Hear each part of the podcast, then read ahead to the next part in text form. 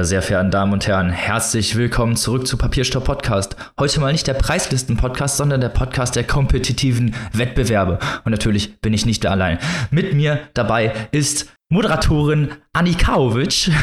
Grüß euch! Magistra Stein. Grüß Gott oder wie auch immer man da sagt. Und natürlich auch mit dabei hier für die Ordnung äh, unser Landeshauptmann Robin. Willkommen. Okay, jetzt denken alle da draußen, wir haben komplett den Verstand verloren. Dabei haben wir uns nur äh, in schöne offizielle österreichische Titel und Namen verliebt. Eben, die wir, wie ihr vielleicht schon denken könnt und vielleicht schon am Titel abgelesen habt, vom Bachmann-Preis inspiriert haben. Denn da haben wir diese ganz tollen Titel her. Und wir waren jetzt die Woche, äh, wir haben es ja schon gesagt, dass wir uns voll mit in die Extravaganza stürzen, voll in den, in den Preis, in die Diskussion. Und genau das haben wir natürlich getan. Wir haben nicht nur versprochen, wir haben auch geliefert. Und deswegen ging es ab Mittwochnachmittag direkt mit der Eröffnung los. Und bevor ich jetzt hier direkt reinsteige oder wie in die, in die Details einsteigen, was ist eigentlich nochmal der Bachmann-Preis? Vielleicht zum Anfang für die Leute, die noch nicht so viel über diesen Preis wissen. Die 45. Tage der deutschsprachigen Literatur mit dem Verleihung des Ingeborg-Bachmann-Preises sind ein ja, Wettbewerb, ein kompetitiver Wettbewerb, wie wir es gerade schon gesagt haben, in dem sieben Jurymitglieder die Texte von 14 Autoren und Autorinnen besprechen und dabei halt auch das Publikum live diese Diskussion mitverfolgen kann und eben halt auch privat darüber viel besser diskutieren kann, weil man eben halt diese Transparenz hat und eben auch diese Jurykompetenzen sehen kann. Auch mit dem Vergleich natürlich miteinander. Diesmal hatten wir aufgrund von Corona sogar die doppelte mediale Spielung, denn normalerweise sitzen die AutorInnen ja live vor der Jury in Klagenfurt, lesen erst vor und dann kommt die Jurybewertung. Diesmal wurden die Lesungen eingespielt und Live-Bilder der AutorInnen, die sich selber beim Lesen zugucken. Also man sah die Lesung, man sah die AutorInnen, wie sie sich beim Lesen im Video zuschauen und die Jury, wie sie nachdenken und später bewerten medialer Mindfuck. ein, ein Kaleidoskop der medialen Möglichkeiten, so könnte man es äh, auch zusammenfassen. Aber das ist natürlich genau äh, völlig richtig, wie Robin und Maike das gerade schon gesagt haben. Also wir haben wirklich jetzt hier vier Tage, wenn man so will, Lesereigen Extravaganza der Sonderklasse hinter uns. Wenn ihr uns auf Instagram folgt, wovon wir jetzt einfach mal ausgehen, weil das lohnt sich auf jeden Fall, dann werdet ihr das schon gesehen haben, wie wir den Bachmann-Preis verfolgt haben in diesem Jahr, wie wir uns die Lesung angeguckt haben. Das Spezielle ist ja auch nicht nur, dass die Jury da live diskutiert und das halt wirklich, wirklich spannend ist, sondern dass ja natürlich jedes Mitglied der Jury auch zwei der Texte, die dort vorgetragen werden, ausgesucht hat. Also so ein bisschen so eine Art Patinnenfunktion hat, wenn man denn so will.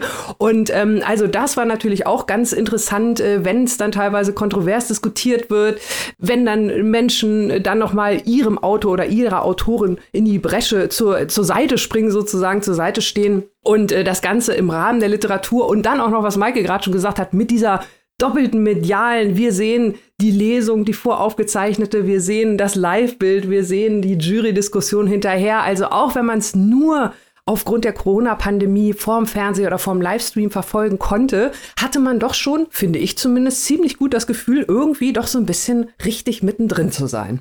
Ja, eben, weil man ja auch direkt alles miterleben konnte und alles live sehen konnte.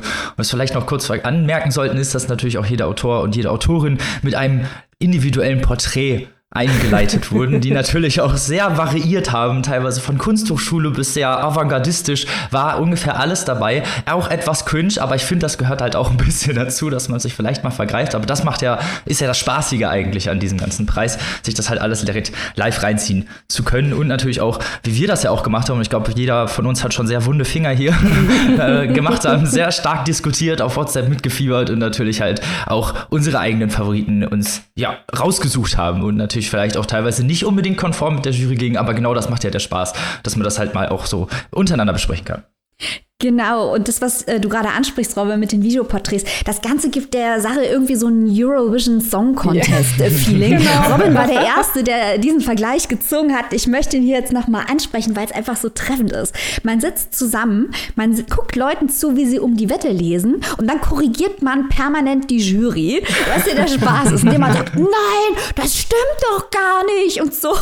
Das ist ja der, das ist ja der Spaß, dass man mitgehen kann, dass diese Jury, über die wir gleich noch ausführlicher sprechen, besprechen werden, eine ganz, ganz leidenschaftliche Form der Literaturkritik betreibt, wo man sich dann vor dem Fernseher mit dem Popcorn in der Hand gerne mal einmischt und mal gerne ein paar äh, Bonmots in Richtung Jury wirft und über die Feinheiten diskutiert und zustimmt und nicht zustimmt. Und diese Filme sind wie die Ländereinspielungen vor jedem Titel.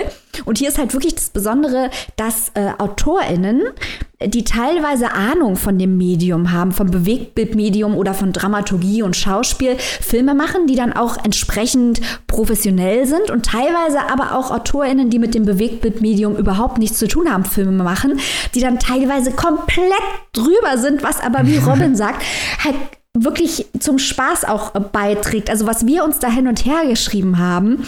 Wir hatten so einen Spaß mit diesem Film, in dem wir versucht haben zu interpretieren, was man sich dabei gedacht hat und so weiter. Großartig. Von, von cringe bis super professionell ist da alles dabei. Also diese Porträts, diese Bachmann-Porträts, die sind echt Kult. Also wenn ihr euch mal schütteln wollt, guckt euch die im Internet an. Ja, wir steigen direkt ein in die Diskussion und äh, es ging ja am Mittwochabend, geht es immer los mit der Öffnung mit einer Rede, mit einer Rede zur Literatur, die dieses Jahr von Hubert Winkels gehalten wurde, der fünf Jahre lang Vor Juryvorsitzender beim Bachmann-Preis war und natürlich jetzt dann halt auch in diesem Fall eine große Expertise aufweisen kann, gerade was den Bachmann-Preis angeht. Und Hubert Winkels hat in seiner Eröffnungsrede den äh, Status quo der Literaturkritik ja kritisiert und äh, darüber äh, gesprochen und es war eine ja, sehr interessante Rede, eine ziemlich lange Rede und halt auch eine ziemlich sehr, ja, eine sehr komplexe Rede, äh, die auch später noch für Diskussionen gesorgt hat. Ich würde gar nicht mal äh, unbedingt, bevor wir hier natürlich gleich auf den Inhalt eingehen, äh, nicht nur, dass sie für Diskussionen gesorgt hat, sondern sie hat auch, ob bewusst oder unbewusst, auch darüber werden wir gleich noch sprechen, den Ton des gesamten Wettbewerbs vorgegeben. Also die Tage der Literatur begannen also am Mittwochabend mit dieser Rede und äh, der Wettbewerb an sich ja erst am Donnerstag. Aber diese Rede von Hubert Winkels, äh, wie Robin schon gerade gesagt hat, äh, zur Literaturkritik hat halt ja das ganz große Fass aufgemacht. Wo ist die Literaturkritik im Moment? Ganz platt gesagt. Wo kommt sie her? Wo will sie hin? Und das ewig gleiche Thema, wenn man so will, worüber wir hier ja auch schon sehr, sehr, sehr oft sprechen. Auf der einen Seite also die institutionelle Literaturkritik, die in Anführungszeichen gestandene, wenn man denn so will, äh, von den öffentlich-rechtlichen, von den, wie man immer sagt, den hauptberuflichen Literaturkritikerinnen, wie auch immer das bemessen werden soll. Da hat natürlich der Hubert Winkels eine ganz eigene Meinung zu. Und auf der anderen Seite Menschen, die Literatur halt anders bewerten. Und dieser Zwiespalt, der wurde also in der Rede aufgemacht und hat nach unserem Dafürhalten den Wettbewerb auch ziemlich gut dann weiter bestimmt, sowohl was die Berichterstattung als auch was die Jurygespräche äh, teilweise anging, wenn nicht sogar die Zusammensetzung der Jury selbst, weil die natürlich ähnlich bunt war. Ich finde, man muss äh, erklären, dass im Mittelpunkt der Rede von Hubert Winkels zwei Tendenzen standen, die er derzeit bei der Literaturkritik ausmacht. Das ist zum einen die Kürzung und zum anderen die Banalisierung. Da haben wir hier auch schon drüber geredet, dass die öffentlich-rechtlichen im Bereich der Kultur kürzen äh, und zum anderen macht man Tendenzen aus, Literatur zu banalisieren.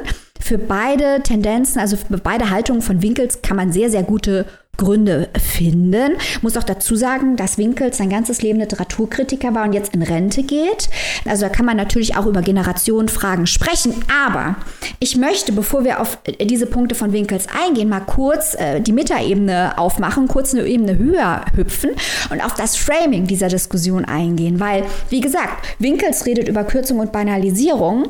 Die Diskussionen im ORF und auch in anderen Medien werden dann aber auf zwei Dichotomien geleitet, um die es eigentlich gar nicht geht. Da wird dann nämlich äh, die, die, die Schere aufgemacht zwischen junge Literaturkritiker gegen alte Literaturkritiker und Diskussion in den sozialen Medien und Diskussion in den klassischen Medien. Und ich finde, diesen Gegensatz aufzumachen, der ist, das ist rein ideologisch bedingt und eine reine Selbstbespiegelung der klassischen Medien. Weil, Achtung, Hot Take, es gibt genau zwei Arten der Literaturkritik, gute und schlechte.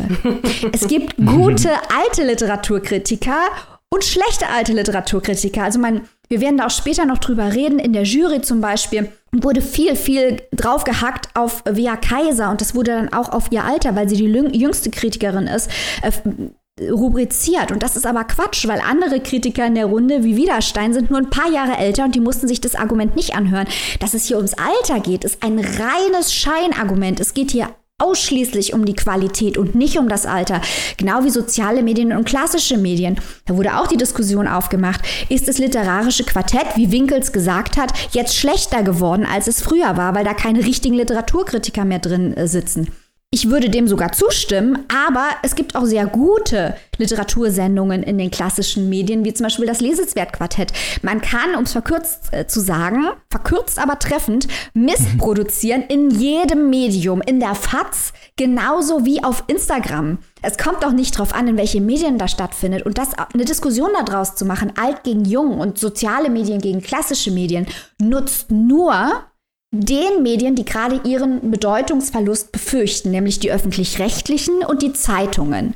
Die sehen, dass ihnen die Zuschauerinnen und die Leserinnen weglaufen im Bereich soziale Medien und die auch versuchen, ähm, diesen Bereich zu diskreditieren, indem sie solche Dichotomien aufmachen, wo sie eigentlich drüber reden sollten, was Qualität in der Literaturkritik bedeutet und nicht wie alt der Kritiker ist und ob er ähm, in der FAZ stattfindet oder einen Podcast hat. Das ist doch vollkommen irre relevant für die Qualität der Literaturkritik.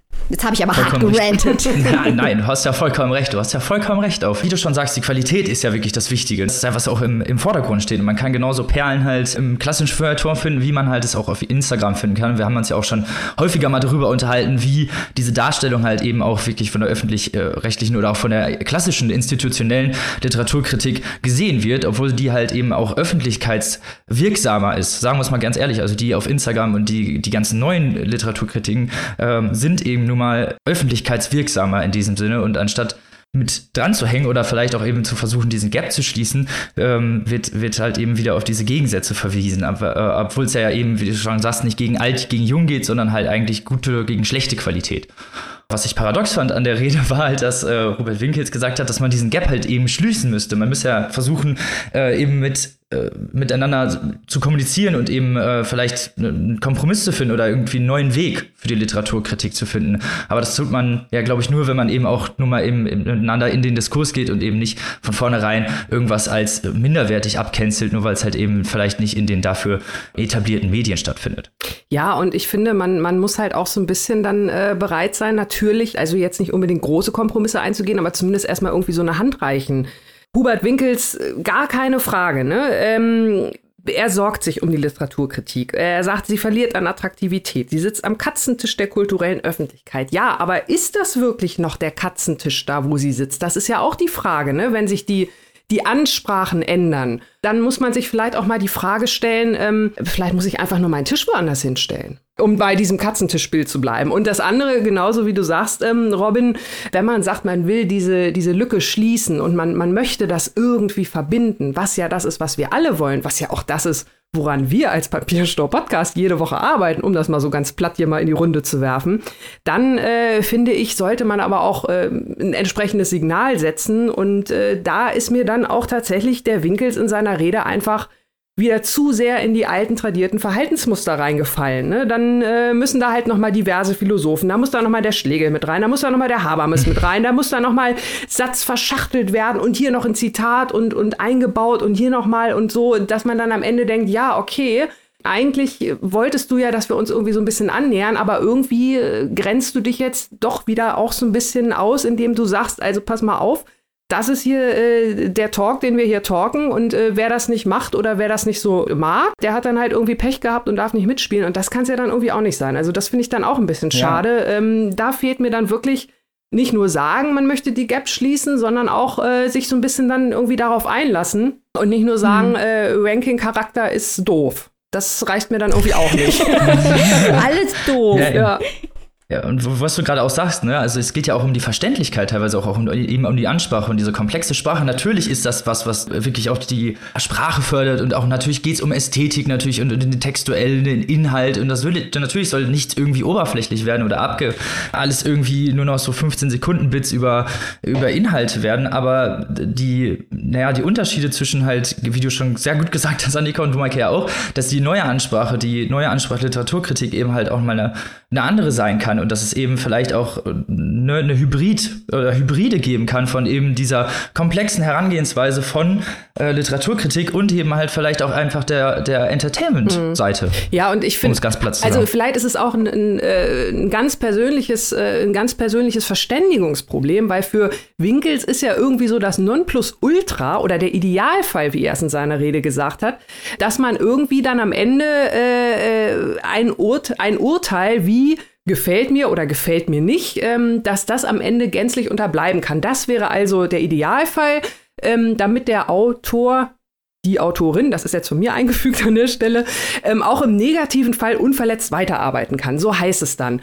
Dann sind wir aber wirklich auf so einer Ebene, wo wirklich nur noch das Konstrukt zählt, wo irgendwie gar nicht mehr eine Rolle spielt, äh, wie wirkt denn dieser Text jetzt auf mich auch als Leserin? Also das muss ich doch trotzdem irgendwie zum Ausdruck bringen und nicht nur irgendwie abhaken, welche Formalia äh, jetzt irgendwie beachtet wurden oder wie auch mhm. immer.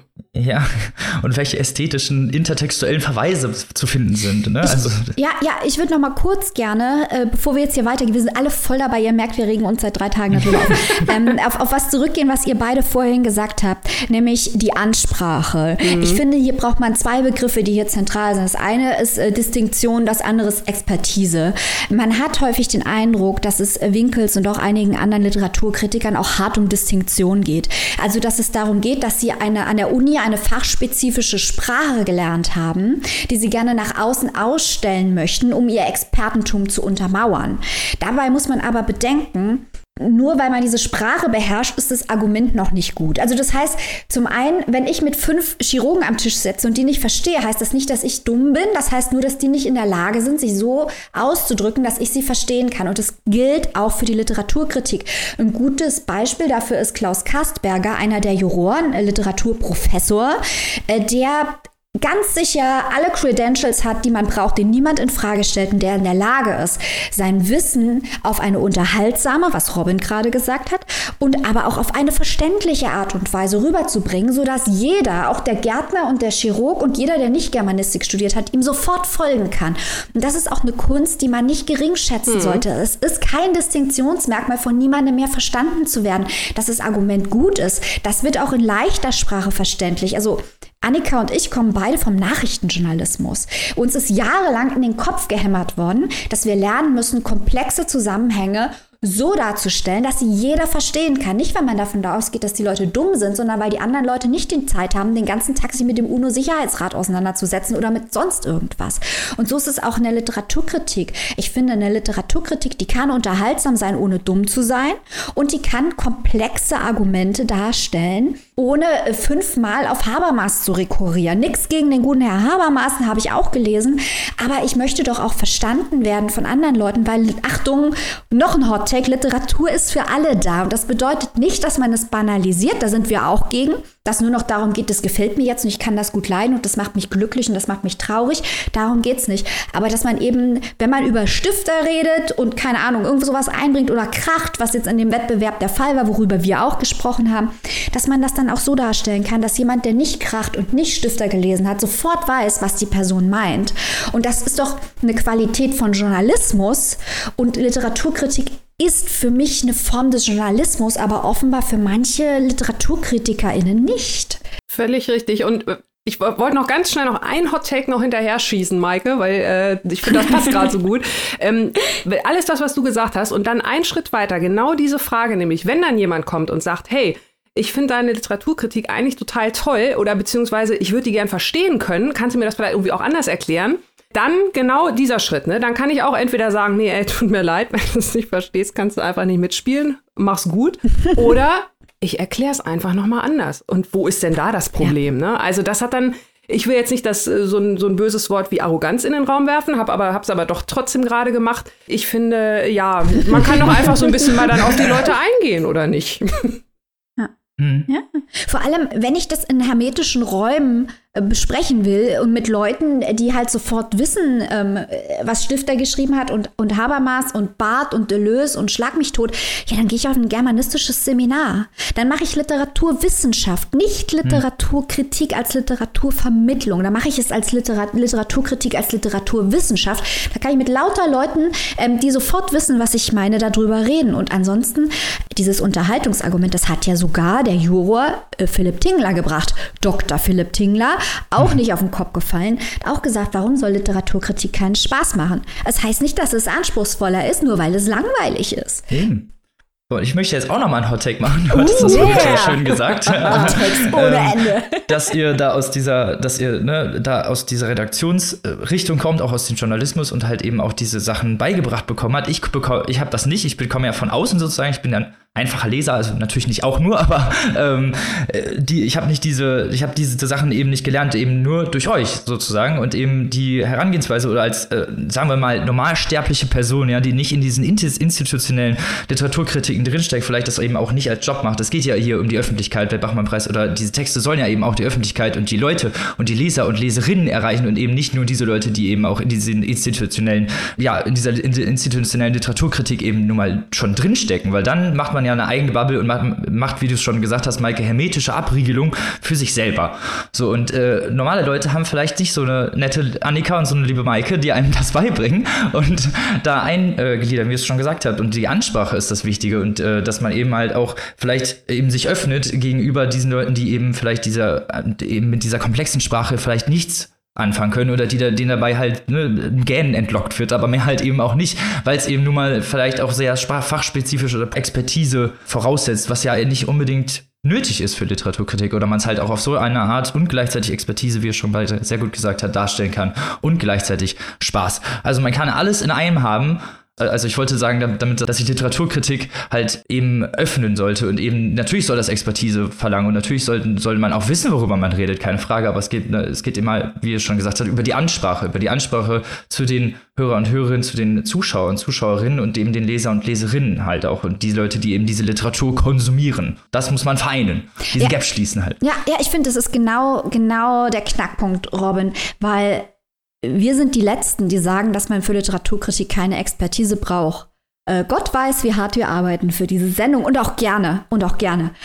Aber man muss diese Expertise auch vermitteln können und diese Vermittlung wiederum, das zu können, das ist auch eine Art von Ex Expertise. Das nennt man Journalismus.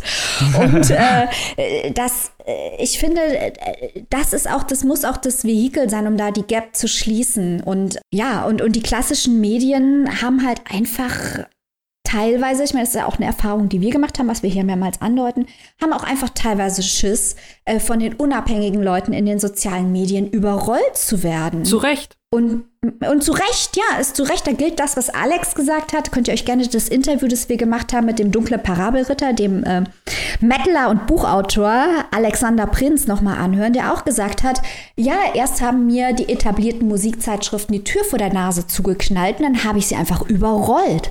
Das kann den klassischen Medien auch blühen. Im Internet ist denen das schon passiert ist die Frage, wie man damit jetzt umgehen möchte. Und ich glaube, das führt uns zum Thema Via Kaiser. Ja. ja. Oh. Also, ein trauriges Thema, wo man gar nicht so richtig weiß, wie man anfangen ja, soll. Was heißt, was heißt trauriges Thema? Also wir haben ja vorhin schon mal kurz, äh, kurz gesagt, oder es ist ja hier und da schon mal ähm, angeklungen, sieben Jurymitglieder. Und äh, grundsätzlich muss man einfach mal sagen, also die Jury ist von bis gut besetzt. Also alles das, äh, was, was wir jetzt gerade gesagt haben, ne, äh, was wir auch kritisiert haben, das hat sich, denke ich, sind wir alle einer Meinung, in der Jury so nicht wiedergefunden, weil da war wirklich alles von bis dabei. Ne? Also von Wea Kaiser, die da wirklich, äh, da werden wir halt ja gleich noch was zu sagen, auch entsprechend dafür teilweise wirklich niedergemacht wurde oder, oder wirklich wie so ein wie sagt man, wie so ein Schaf zur Schlachtbank geführt wurde. Äh, bis zum, äh, hat natürlich auch Maike gerade schon gesagt, Klaus Kastberger. Also wir haben, wir haben äh, Menschen äh, von, von den Medien, von den öffentlich-rechtlichen. Also wir haben wirklich alles von bis dabei gehabt, natürlich auch aus den teilnehmenden Ländern. Genau. Was du gerade schon an, angesprochen hast und was wir jetzt ansprechen möchten, ist halt die Ansprache, die es oder die, die Kritik, die es gegenüber Wea Kaiser gab, die dann teilweise auch wirklich schon ziemlich respektlos war. Um das mal eben kurz zu erkennen, Wea Kaiser ist, ist eine österreichische Autorin, hat klassisch Philologie mit Schwerpunkt Eichgriechisch studiert und Wea Kaiser ist festes Mitglied des literarischen Quartetts, wo man sie jetzt natürlich auch für jetzt Literat, äh, literaturkritisch kennen könnte.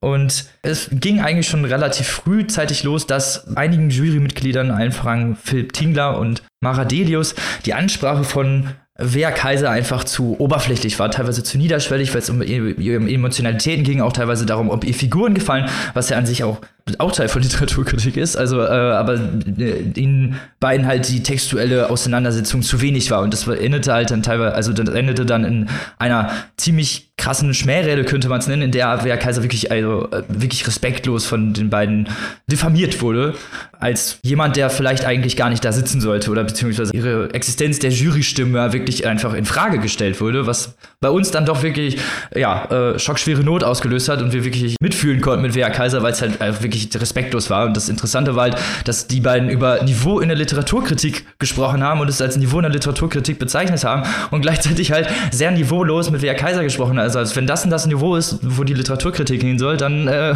möchte ich aber nicht dabei sein. Also da kann, kann man auf jeden Fall verstehen, dass wir da halt wirklich auch ein bisschen angefressen waren von und auch wirklich sauer waren. Insa Wilke hat da übrigens auch nochmal sehr kritische und direkte Worte zu dieser, äh, ja, zu dieser Kritik gefunden und hat den beiden, äh, hat die beiden auch eigentlich ziemlich passend gemaßregelt, aber wir wollten das hier nicht unerwähnt lassen, weil, weil wir es einfach ja ungehörig fanden. Im Sinne dieser ganzen Jury-Diskussion, das eben halt auf diese Art und Weise darzustellen. Ja, und das geht halt, wie Annika eben schon angedeutet hat, ganz am Anfang unserer kleinen Show, wirklich zurück auf die Rede von Hubert Winkels, die ein bisschen prophetisch war. Also er hat ja in der Rede selbst schon auf Via Kaiser draufgehauen, indem er gesagt hat, oh, das literarische Quartett hat keinen einzigen richtigen Literaturkritiker, beziehungsweise keine ja, einzige genau. richtige Literaturkritikerin mehr. ähm, da kann man jetzt lang drüber diskutieren, was ein richtiger Literaturkritiker ist. Das machen wir jetzt mal nicht, sonst geht es hier völlig aus der Bahn. Aber ähm, es ist klar, was er meinte. Und ähm, wie ich eben auch schon angedeutet habe, Via Kaiser ist die jüngste in der Runde. Aber auf sie hat sich dann diese Jung versus Alt-Diskussion kapriziert, obwohl Widerstein in der Jury sitzt, den ich sehr, sehr schätze, aber der nur ein paar Jahre älter ist, woran man sieht, dass diese Alt versus Jung-Dichotomie halt einfach lächerlich ist. Und ich hatte auch, oder wir alle, kann ich glaube ich sagen, hatten große Probleme mit den Juryurteilen von Wea Kaiser und haben uns teilweise auch sehr geärgert. Also bei der Timon Karl Kaleiter-Diskussion, wenn wir nachher auch noch drauf eingehen, hatten wir so einen mittelschweren Meltdown bei dem, was sie gesagt hat. Aber inhaltlich, inhaltlich, ich finde es halt nicht richtig, weil Wea Kaiser hat in der Jury genau das gemacht was sie auch im literarischen Quartett macht. Sie argumentiert halt wirklich sehr niedrigschwellig. Das ist aber ihr Brand. Das ist, was sie macht. Mhm. Und ich finde es halt nicht richtig, jemanden einzuladen, von dem man weiß, was er macht. Und dann zu sagen, ja, was die macht, ist mir aber nicht ausreichend für Klagenfurt. Ich finde auch, dass das nicht unbedingt ausreichend war für Klagenfurt, aber man macht das einfach nicht, jemanden einzuladen, um ihn zu schlachten um ihn öffentlich in einer Live-Sendung 14 Stunden lang vorzuführen. Das ist wirklich hart gewesen. Und wie Robin schon gesagt hat, ich erwarte halt auch in der, in, in einer Auseinandersetzung dann ein gewisses, nicht nur inhaltliches Niveau in der Literaturkritik, sondern auch ein gewisses Niveau im Umgang miteinander. Weil man kann auch auf eine respektvolle Art und Weise anderer Meinung sein. Und ähm, auch, dass der Moderator sie dann an Tag 3 ankündigt mit, und hier unser Jurymitglied mit dem kürzesten Lebenslauf. Und dann Großaufnahme vom Gesicht von Wea Kaiser. Und man sieht so richtig hinter ihren Augen stirbt sie gerade ein bisschen. Und das war richtig, das war einfach, das ist unnötig. Das ist einfach unfair und unnötig. Wenn ihr die, das, ja, das ist fies. Ja. Wenn ihr das, was Bea Kaiser macht, dort nicht haben wollt, was ich, wie gesagt, da gibt es gute Gründe für zu sagen, das ist nicht das, was in Klagenfurt gemacht wird. Gibt es gute Gründe für. Aber dann ladet sie nicht ein und schlachtet sie. Das ist doch, das ist ja. doch keine Art. Ganz genau, ganz genau das war wirklich schon wirklich, also wirklich gemein, auch äh, auf eine ganz, ganz perfide Art und Weise, fand ich. Und wie du es schon ja sehr gut gesagt hast, Mike, es geht hier überhaupt gar nicht um die inhaltliche Kritik, so, ne? Also es würde, mhm. ne, Klagenfurt ist ja dafür bekannt und der Bachmann-Preis ist auch dafür bekannt, dass da halt nur mal auch die Fetzen fliegen. Es geht hier nicht ja. darum, wenn es um inhaltliche Kritik geht, dass wenn man eben auf die textuellen Ebenen geht und sich eben auf die Feinheiten konzentriert oder vielleicht eben auch nicht konform geht in einer Meinung, dass es halt da mal kracht, das ist überhaupt nicht das Thema. Das haben wir auch gesagt, sondern es geht halt hier wirklich um die Ansprache Sache an Wehrkaiser selbst und dass eben halt diese schon fast Existenzbegründung äh, dafür, dass sie in Klagenfurt ist, hier bemängelt wird. Und das ist halt einfach nicht in Ordnung, weil es eben dann nicht, nicht mehr auf die inhaltliche, sondern eben auf eine persönliche Ebene gezogen ja. wird. Und eine persönliche, persönliche Kritik und sowas hat da halt eben überhaupt nichts zu tun. Und da geht es nicht um, ich mache mal einen Witz über jemanden, weil er ein lustiges Shirt anhat oder so, sondern da geht es halt wirklich nur um persönliche Diffamation. Ja. Und das ist halt wirklich was, das wir wollen, also das ist halt auch niveaulos für Klagenfurt, sagen wir mal ja. ganz ehrlich. Ja. Also ich finde sowieso das Beispiel, was Marke da gerade noch gebracht hat mit dem, mit dem, äh, die Jurorin mit dem kürzesten Lebenslauf, also mehr muss man eigentlich gar nicht sagen. Also ich finde, das ist, das ist so eine bodenlose Frechheit, dass ich jetzt noch zwei Tage später echt richtig sauer bin, wer sich so ein, so ein äh, ich meine, das war jetzt keine Comedy-Veranstaltung oder so, ne? Mhm. Und ähm, mhm. also sehe ich genauso wie ihr, äh, gar keine Frage. Natürlich kann man darüber diskutieren. Ich stelle mir dann aber natürlich wieder genau die Frage, ja, warum wurde sie denn da eingeladen? Weil es ist ja wirklich so, sie ist ja kein unbekanntes Blatt, ne? Und wenn man dann, äh, da kommen wir jetzt wieder auf die Winkelsrede zurück, der sagt, äh, gefällt mir oder gefällt mir nicht, also sprich, äh, subjektiv sollte eigentlich irgendwie so gar nicht die Rolle spielen. Und Wea Kaiser dann ja quasi das komplette Gegenteil davon, die ja hauptsächlich wirklich mit eigenen Emotionen argumentiert. Wir wissen auch da wieder, die Wahrheit liegt irgendwo in der Mitte, so machen wir das ja, ja. auch immer. Aber die Frage ist ja dann wirklich, ja, warum äh, wird sie dann da äh, vorgeführt? Ich will jetzt hier keine großen Verschwörungstheorien. Heute ist der Tag, wo ich sage, ich will nicht und mach's dann doch. Merkt ihr das schon? Jetzt kommt die Verschwörungstheorie. Also warum? Und danach noch ein Hot Take. Genau, Hot Take, Hot Take. Warum war Vera, Vera Kaiser dann überhaupt hier in der Jury? War sie in der Jury so nach dem Motto, liebe Welt der Literaturkritik, wenn ihr die Literaturkritik nicht vom Katzentisch, Klammer auf, Fragezeichen, Klammer zu, wegholt, dann haben wir hier bald nur noch Wea Kaiser sitzen. Also war das der Sinn und Zweck der Übung, dass sie da in der Jury saß, äh, so nach dem Motto ähm, als mahnendes Beispiel, wo die Reise nicht hingehen sollte, weil das, also also Annika, das ist doch schon sehr Ja, perfide. das ist schon sehr perfide, aber ich erinnere nochmal an den kurzen Lebenslauf. Also das hat mir echt so ein bisschen, äh, hat so ein bisschen äh, für, mich, für mich beim zum Nachdenken gebracht, weil ich kann es mir sonst wirklich nicht erklären. Wie Maike gesagt hat, sie ist im literarischen Quartett dabei. Sie hat äh, Romane geschrieben, sie ist hier und da äh, kein unbeschriebenes Blatt. Es ist jetzt nicht so, dass man hier irgendjemanden aus dem Hut gezaubert hat und äh, gesagt hat, so wir gucken jetzt mal, was diese Person kann oder nicht kann. Wir haben überhaupt keine Ahnung, da kann sich keiner mit rausreden.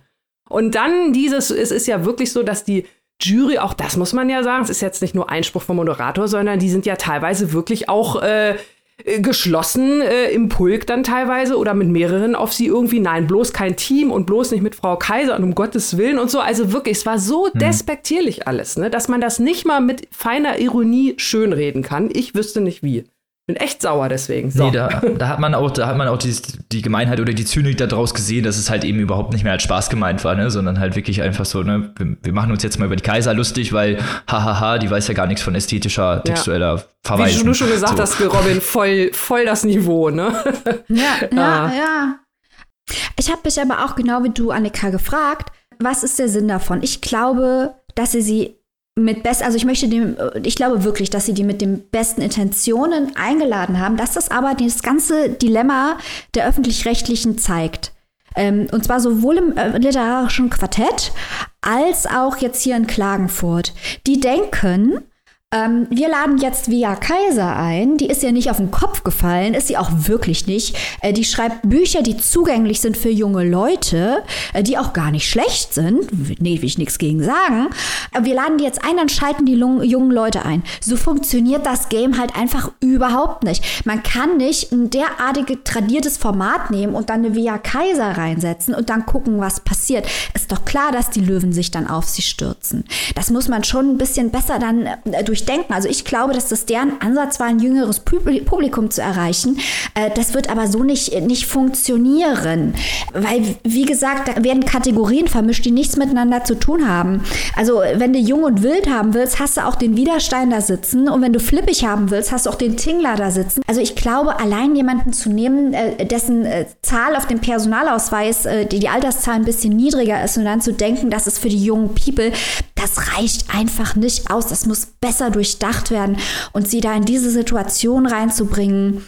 Nichtsdestotrotz, noch ein, noch ein letztes Hot Take. Äh, nichtsdestotrotz äh, hat sie insofern halbwegs gut da reingepasst, weil sie hat sich trotz dieser widrigen Umstände, das muss man echt mal sagen, echt tapfer geschlagen. Also ganz Ja. ehrlich. Ja, Ich hätte, also ich hätte geheult, Ja, ich hätte aber auch Tag. vielleicht irgendwie dann irgendwann auch gesagt, ey Leute, äh, was ist das jetzt hier? Werde ich jetzt hier bewertet oder geht's hier um Literatur? Ähm, also das muss ich sagen, Wea Kaiser, Hut ab. Also ich hätte auch geheult, glaube ich, am zweiten oder spätestens dritten Tag. Weil Ja. also wenn du nur immer so und deswegen wahrscheinlich auch, natürlich war das jetzt auch, was ich gerade gesagt habe, alles nur so ein bisschen Rumspinnerei. Aber man stellt sich halt diese Fragen, weil es halt so krass geworden ist und mit jedem Tag irgendwie noch krasser, ne? Ja, also für mich war es, ich fand es halt auch schon krass. Also, wie ihr schon beide gesagt habt, ich glaube auch nicht, dass das irgendwie aus böser Intention war oder so, sondern halt genau wie Maike schon gesagt hat, sondern diesen Gap, ne, den wir Ja. vorhin schon mehrfach angeschlossen gesprochen haben, eben zu schließen, um vielleicht irgendwie so ein Bindeglied äh, zu schaffen, eben halt zu den jungen Zuschauern und Zuschauerinnen. Aber das, das, genau an diesem Konzept hat man auch eben gesehen, dass wie fehlgeschlagen das vielleicht auch an einigen Stellen war. Gerade wenn man halt auch, äh, das war jetzt ein Mittagspausenprogramm, aber dann hat man eben Via Kaiser geholt und halt Hubert Winkels und die beiden halt in den Dis Diskurs gesetzt äh, über die Rede am Anfang dass Via Kaiser vielleicht von dieser Rede eben nicht so begeistert ist und vielleicht so ein bisschen Kritik hat. Und ähm, dann, dann halt ein wirklich heftiges Streitgespräch rüberkam, in dem Hubert Winkels halt gesagt hat, dass diese oberflächliche Kritik eben halt einfach keine richtige Literaturkritik ist. Ja, solche, solche Ausläufer dann hat, ne? Das, sowas hat man das dabei gesehen, aber ich glaube auch eben, dass das kein böser Willen, sondern eben halt Konzeption, dass es halt eben so zu interessanten Diskursen kommt, um halt über, über diesen Gap halt Ja, theoretisch aber, zu richten. Aber ich glaube auch, dass es genauso gedacht war, Robin. Aber die Frage ist ja, ist es interessant? Weil die Frage zu stellen, wie tief soll Literaturkritik gehen und was ist Niveau und was bedeutet Expertise in der Literaturkritik? Das sind die echten Fragen. Worüber die aber geredet haben, ist, liegt das alles daran, dass die Julia Kaiser so jung ist? Das ist doch Quatsch. Und da muss auch die Frage gestellt werden, wem nützt das? Wem nützt das, wenn man sich einreden kann, dass das einfach eine unüberwindbare Grenze zwischen jung und alt ist und zwischen klassischen und sozialen Medien? Das nutzt nämlich, Achtung, schon wieder ein Hottake, den alten weißen Männern, die in höheren Etagen von öffentlich-rechtlichen Rundfunkanstalten sitzen und die dann sagen, siehst du, die Jungen kannst du nichts machen lassen. Guck mal, was zu was in einer Katastrophe das führt. Und wir müssen gar nicht erst versuchen, die zu erreichen. Die, die in ihren festgefahrenen äh, Konzepten hängen geblieben sind, äh, denen spielt man dann in die Hände. Und das Schlimme ist, dass dann auch Leute, die hinter solchen Vorstellungen bestimmt inhaltlich nicht stehen, wie zum Beispiel der Tingler, dass sie, wenn sie Via Kaiser derartig schlachten oder wenn sie nicht von vornherein sagen, Leute, ist das nicht vielleicht eine schlechte Idee, ist nicht vielleicht Via Kaiser nicht die richtige Person an dieser Stelle, was wie gesagt ich auch unterstützen würde, dass das ein Mismatch ist mit Person und Veranstaltung, aber dass man das von vornherein verhindert, statt unterm Strich in etablierte Strukturen und deren Erhalt reinzuspielen, indem man solche Situationen überhaupt schafft. Wisst ihr, was ich meine? Ja, ja, ja, ja, Ja, ja, ja. ja, natürlich. Also es ist, ne, man hatte halt eben auch das Gefühl, dass es so dieser ideelle Elfenbeinturm ist, von dem hier herunter argumentiert wird halt auch häufig, ne? Eben auf Wer Kaiser drauf.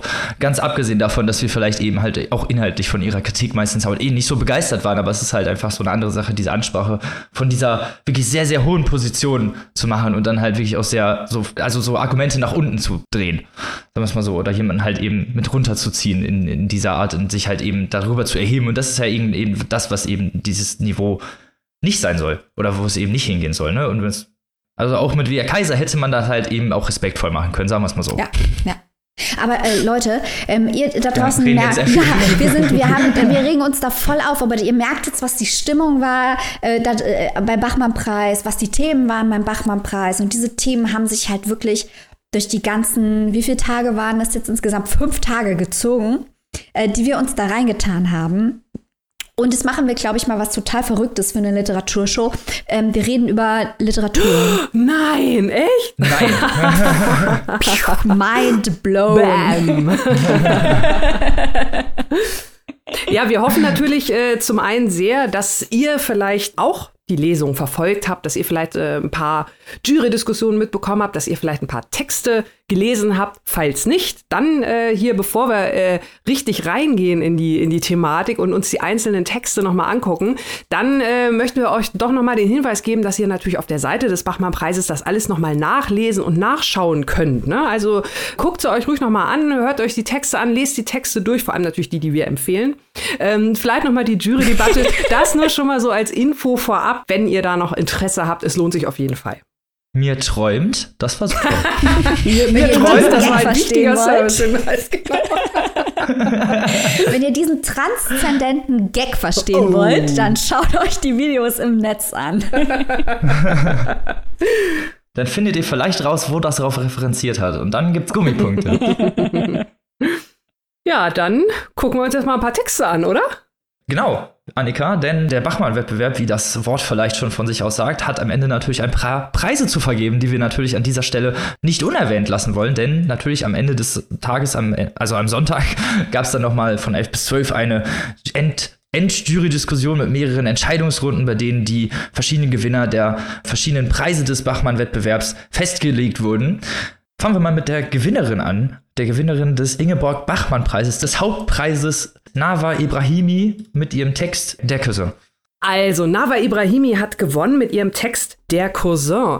Und dieser titelgebende Cousin ist ein Tänzer in New York, der von seiner Cousine besucht wird. Soweit, so gut oder nicht gut. Mal gucken. Die Cousine ist ihres, äh, ihrerseits Schriftstellerin, Autorin, hat auch gerade ihr erstes Buch veröffentlicht. Das heißt, wir haben es hier mit zwei künstlerischen Menschen zu tun. Die haben aber noch ganz andere Dinge gemeinsam. Und zwar die Herkunft. Sie stammen, beziehungsweise ihre Väter stammen aus dem Iran, ihre Familien stammen aus dem Iran. Sie sind auch beide dort geboren und aufgewachsen und haben dann auf unterschiedlichen Wegen das Land verlassen bzw. sind geflüchtet. Also man merkt im Laufe der Erzählung, es geht darum, die Handlungsebene an und für sich spielt in dem Theater, was ich gerade schon sagte, in New York, wo der Cousin seine Show vorführt, seinen Tanz vorführt, der Cousine, so hat es dem Anschein. Und äh, während er relativ zunächst unschuldig seinen Tanz macht, äh, kommt das Thema halt auf ein Familiengeheimnis, das mit der Flucht des Cousins und seiner Mutter aus dem Iran zu tun hat. Und das Ganze wird dann im Laufe der Erzählung in die Performance sozusagen eingewoben. Also die Performance findet nicht mehr länger nur auf der Bühne statt, sondern nimmt das ganze Theater ein, inklusive der Cousine. Und äh, ja, so kann man, kann man sagen, dass dieser Tanz dann sozusagen die Familiengeschichte beziehungsweise dieses große Geheimnis, äh, was da dem Cousin damals passiert ist, ähm, ja, wie er sozusagen dann auch in sein neues Leben gestartet ist, äh, warum die Familie da nicht so drüber spricht, was, was das für Folgen hat, Konsequenzen bis heute, bis in die Gegenwart, bis zu diesem Tanz ins Theater. Das ist so, sage ich mal, so die Grundstruktur des Textes. Den Spoiler an und für sich werde ich jetzt natürlich an dieser Stelle nicht verraten. also was da genau passiert ist. Aber das Verrückte an diesem Text ist ja, alles, was du sagst, Annika, ist natürlich wahr. Aber wir haben es hier nicht mit einem realistischen, sozialrealistischen Text zu tun. Äh, der ganze Text macht, wenn man ihn auf seine Dokumentationsqualitäten abklopft, überhaupt keinen Sinn. Also es ist ein hochliterarischer äh, Text. Äh, die, ja, die Dinge, die da passieren, es wird ja hier kein reales Treffen abgebildet. Das ja. ist ja die Qualität ja. des Textes, dass hier äh, verschiedene Ebenen der Wahrnehmung aufeinandertreffen und dass hier auch, wie du schon angedeutet hast, Performance in den Text eindringt. Also der körperliche Ausdruck im Tanz, der ja eigentlich in einem linearen Text nicht so viel zu tun hat, wird hier in den Text eingewebt, um halt Dinge, die man vermeintlich mit Sprache nicht ausdrücken kann, in den Körperausdruck zu bringen und diesen Körperausdruck dann wieder in den Text zu übersetzen. Lange Rede, kurzer Sinn. Als wir das ganze Ding gesehen haben, und das ist schlicht und einfach kein schlechter Text, haben wir aber schon gedacht, das hier ist Katzenminze für Bachmann-Juries. Und das Lustige ist, ich habe mich selbst ertappt gefühlt, als man zu dem Punkt in dem Text kommt, wo einer zum anderen sagt, du bist doch nur ein Klischee. Da habe ich gelacht. Nicht über den Text, sondern über mich selbst, weil ich dachte, ja, viel an dem Text ist so ein kleines bisschen Bachmann-Preis-Klischee, weil hier halt alles mögliche, so sexuelle Identität und, und Fluchtgeschichten, weiß der Teufel, was wird alles in diesen Text geschmissen und mal gucken, was die Jury sagt. Wie gesagt, es ist kein schlechter Text, aber es ist halt schon schreibt man Texte, den Bachmann-Preis gewinnt. Ist, so ein Text ist es halt schon. Ja, ja, es wird, es wird, schon, es wird schon ziemlich viel auf der Bingo-Karte abgehakt. Ähm, ja. ähm, Mike und ich, wir haben jetzt beide, äh, ihr merkt vielleicht, wir, Achtung, hahaha, tanzen ein bisschen darum herum, hahaha, ähm, weil wir natürlich den, den äh, Spoiler, auch das Ende, da, da ist auch noch mal so eine Verschiebung dann am Ende, die äh, vielleicht aus dem einen oder anderen Film bekannt ist, um es mal vorsichtig zu formulieren. Und ich fand auch, ähm, so wie der so wie der Tanz die Geschichte erzählt, ist ja äh, der Tanz überhaupt auch erst möglich geworden durch die Geschichte, die erzählt wird. Das fand ich persönlich so ein bisschen problematisch. Ähm, da will ich jetzt auch nicht, ohne zu spoilern, da zu sehr in die Tiefe gehen. Aber es ist schon so, wie Maike sagt, man, man hat so ein bisschen abgehakt. Also der Text ist nicht schlecht. Nein, nein, nein, das wollen wir überhaupt nicht sagen. Also da haben wir auch in diesem Wettbewerb ganz andere Sachen gehört, die uns persönlich nicht so gut gefallen haben. Genau. Aber ähm, es passt dann wieder so zu dieser ganzen Thematik. dass es dann doch wieder so ein bisschen das, das Erwartbare des Institutionellen ist am Ende. Und es sind auch ein paar schiefe Ausdrücke. Ich glaube, Tingler, wenn ich mich recht erinnere, ich will jetzt niemandem was in den Mund legen, aber der hat auch darauf hingewiesen, ähm, dass einige Sachen sind da einfach schief in dem Text. Also bereits in Absatz 2 hat der Cousin ein gespitztes Bein. Das klingt schmerzhaft. Also ich kenne guten Orthopäden und da sind ein paar solcher Sachen äh, drin. Das sind jetzt Details, aber immerhin ist es hier die Bachmann-Preisträgerin. Da kann man mal auf die Details zeigen. Also ich glaube, wir können sagen, wir ärgern uns nicht über äh, diese Preisträgerin. Aber wir hätten uns was Mutigeres gewünscht. Ja, nee, also ich fand es auch, äh, war ein sehr interessanter Text, wie du beide schon gesagt hast, so Katzenmünze ein bisschen für diese Buchpreisjury, weil halt so sehr, sehr viele Themen in dieses, diesen kompakten Text gepackt wurden und halt eben auch mit dieser theatralischen Ebene, mit dieser künstlerischen Ebene, diesem Theater, mit diesem Tanzen, äh, also mit diesem Tanz, der ja auch gleichzeitig irgendwie so ein Ausdruckstanz ist und eben gleichzeitig auch ja eine, diese Familientragödie widerspiegelt. Ähm, äh, alles, wie Philipp Tingler sagen würde, sehr transzendent. Aber wie ich schon gesagt habe, also wäre ein bisschen mutiger vielleicht besser gewesen. Aber nicht, dass wir uns beschweren würden. Kein schlechter Text. Also wirklich auch was, was, was durchaus lesenswert und was wir euch durchaus empfehlen sollten, vielleicht auch den Text euch mal auf der Website anzugucken. Kommen wir schon zum nächsten. Damit ihr auch wisst, wovon wir reden. Die nächste Preisträgerin, über die wir hier sprechen, hat den Deutschlandfunkpreis gewonnen. Äh, den Preis, den auch schon Lisa Krosche mit nach Hause genommen hat. Sie kommt von der Liste der Leute, die wir ausgezeichnet hätten. Denn wir haben uns natürlich auch eine Liste zusammengebastelt. Wer hätte gewonnen, wenn wir die Jury wären? Und auf dieser Liste drauf steht auch Dana Vohwinkel. Sie hat einen Text mitgebracht, der heißt Gewässer im Ziplock. Das ist eine Vater-Tochter-Geschichte über eine Familie, äh, in der der Vater Kantor, also jüdischer Kantor in Berlin ist und die Tochter ist gerade in den USA und besucht dort Verwandte. Wir haben wechselnde Perspektiven und das Ganze liest sich wie ein Ausschnitt aus einem Roman. Also da tauchen immer wieder Figuren auf, von denen wir uns auch gewünscht hätten, mehr über sie zu erfahren. Einfach weil äh, diese Perspektiven von der Gemeinde über den Vater, über die Tochter so geschickt gewählt sind und diese Figuren, die nur am Rande auftauchen, trotzdem so interessant sind, vor allem die Mutter, dass wir mehr darüber hören wollen. Deswegen haben wir gleich mal durchgeklingelt bei Dana Vohwinkel. Wann kommt der Roman? Wie war es beim Bachmann-Preis? Sie hat uns das alles erzählt und ihr hört es jetzt. Wir freuen uns sehr. Jetzt ist sie hier unser erster Gast in dieser Show. Das ist Dana Fuhwinkel. Sie hat in Klagenfurt den Deutschlandfunkpreis gewonnen mit ihrem Text Gewässer im Ziplock. Schön, dass du da bist. Hi, Dana. Danke für die Einladung. Hi. Dana, wir waren total begeistert von deinem Text. Der hat uns echt richtig gut gefallen.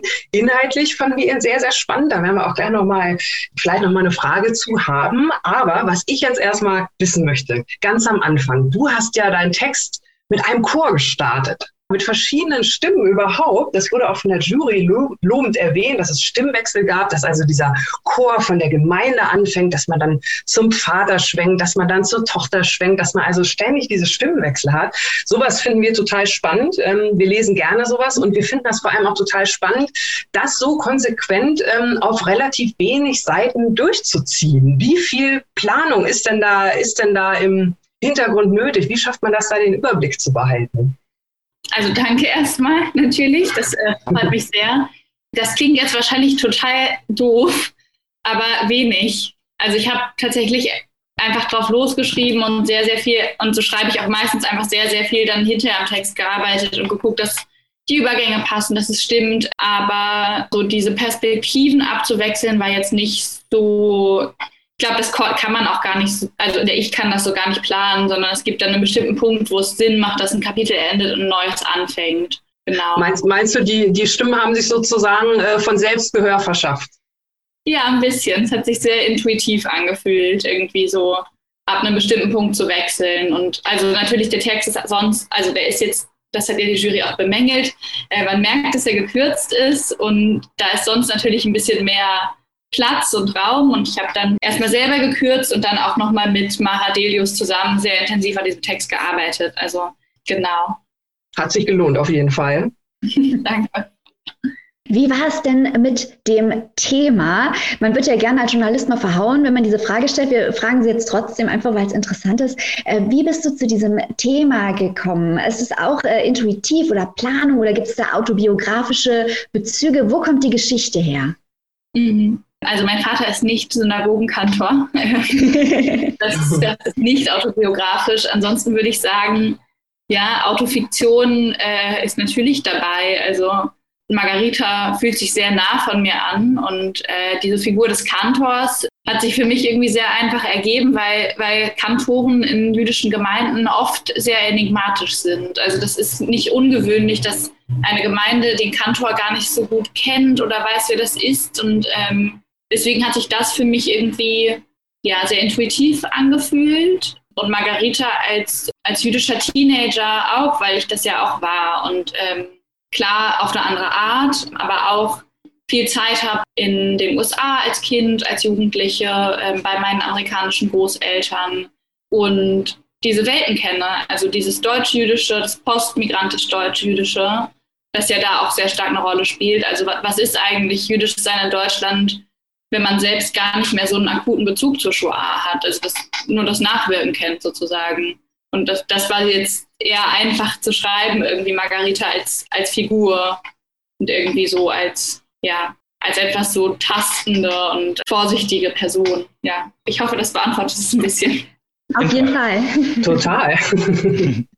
ja, dann kommen wir mal zum Bachmann-Preis würde ich sagen. Und äh, es war ja jetzt, ne, so fünf Tage, du warst ja auch äh, direkt dabei, du hast ja deine eigene Lesung mitbekommen, hast dich ja hinterher auch wirklich sehr über, dein, über deinen Preis gefreut. Also im Gegensatz zu anderen hast du dann auch nicht so die Emotionen so zurückgehalten, wo man das so gesehen hat, sondern hast dich auch wirklich ganz toll gefreut. Das hat mir auch äh, schön zu sehen, natürlich auch, äh, ne, dass man sich dann natürlich auch über diesen Preis so doll freut. Wie war es denn jetzt generell auch einfach mal für dich so diese Trivia-Frage? Wie war der Bachmann-Preis? Wie war alles mitzubekommen und natürlich auch so deine eigene Lesung zu sehen und natürlich auch die Jury-Diskussion für dich?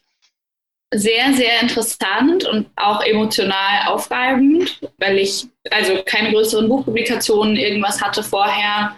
Maha Delius hat einen Text von mir in einer Literaturzeitschrift gelesen und äh, mich danach angesprochen ob ich irgendwas anderes habe. Und ich hatte eben diesen Romananfang schon und so hat sich das ziemlich schnell ergeben.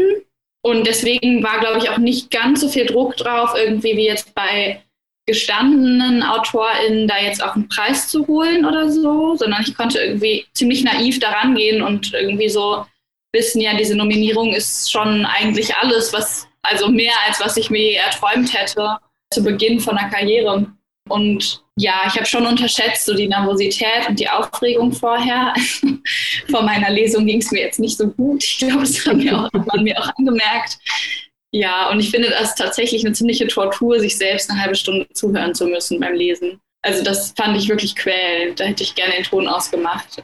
Dann hatte ich halt einfach Glück, dass diese Diskussion sehr, sehr gut verlaufen ist. Und nachdem Wea Kaiser ihr Eröffnungsstatement gemacht hat und dann irgendwie Philipp Ting da noch kam und dann auch Insa Wilke was Positives gesagt hat und Brigitte Schweden-Zarat, habe ich irgendwann so gemerkt, ah, okay, das wird hier kein Verriss mehr. Das, das geht in eine gute Richtung. Und das war, da habe ich dann auch schon angefangen zu weinen. Also wie man ja gesehen hat, habe ich die ganze Zeit eigentlich geweint. Und ja, ich glaube, äh, dadurch habe ich es ganz gut wegstecken können.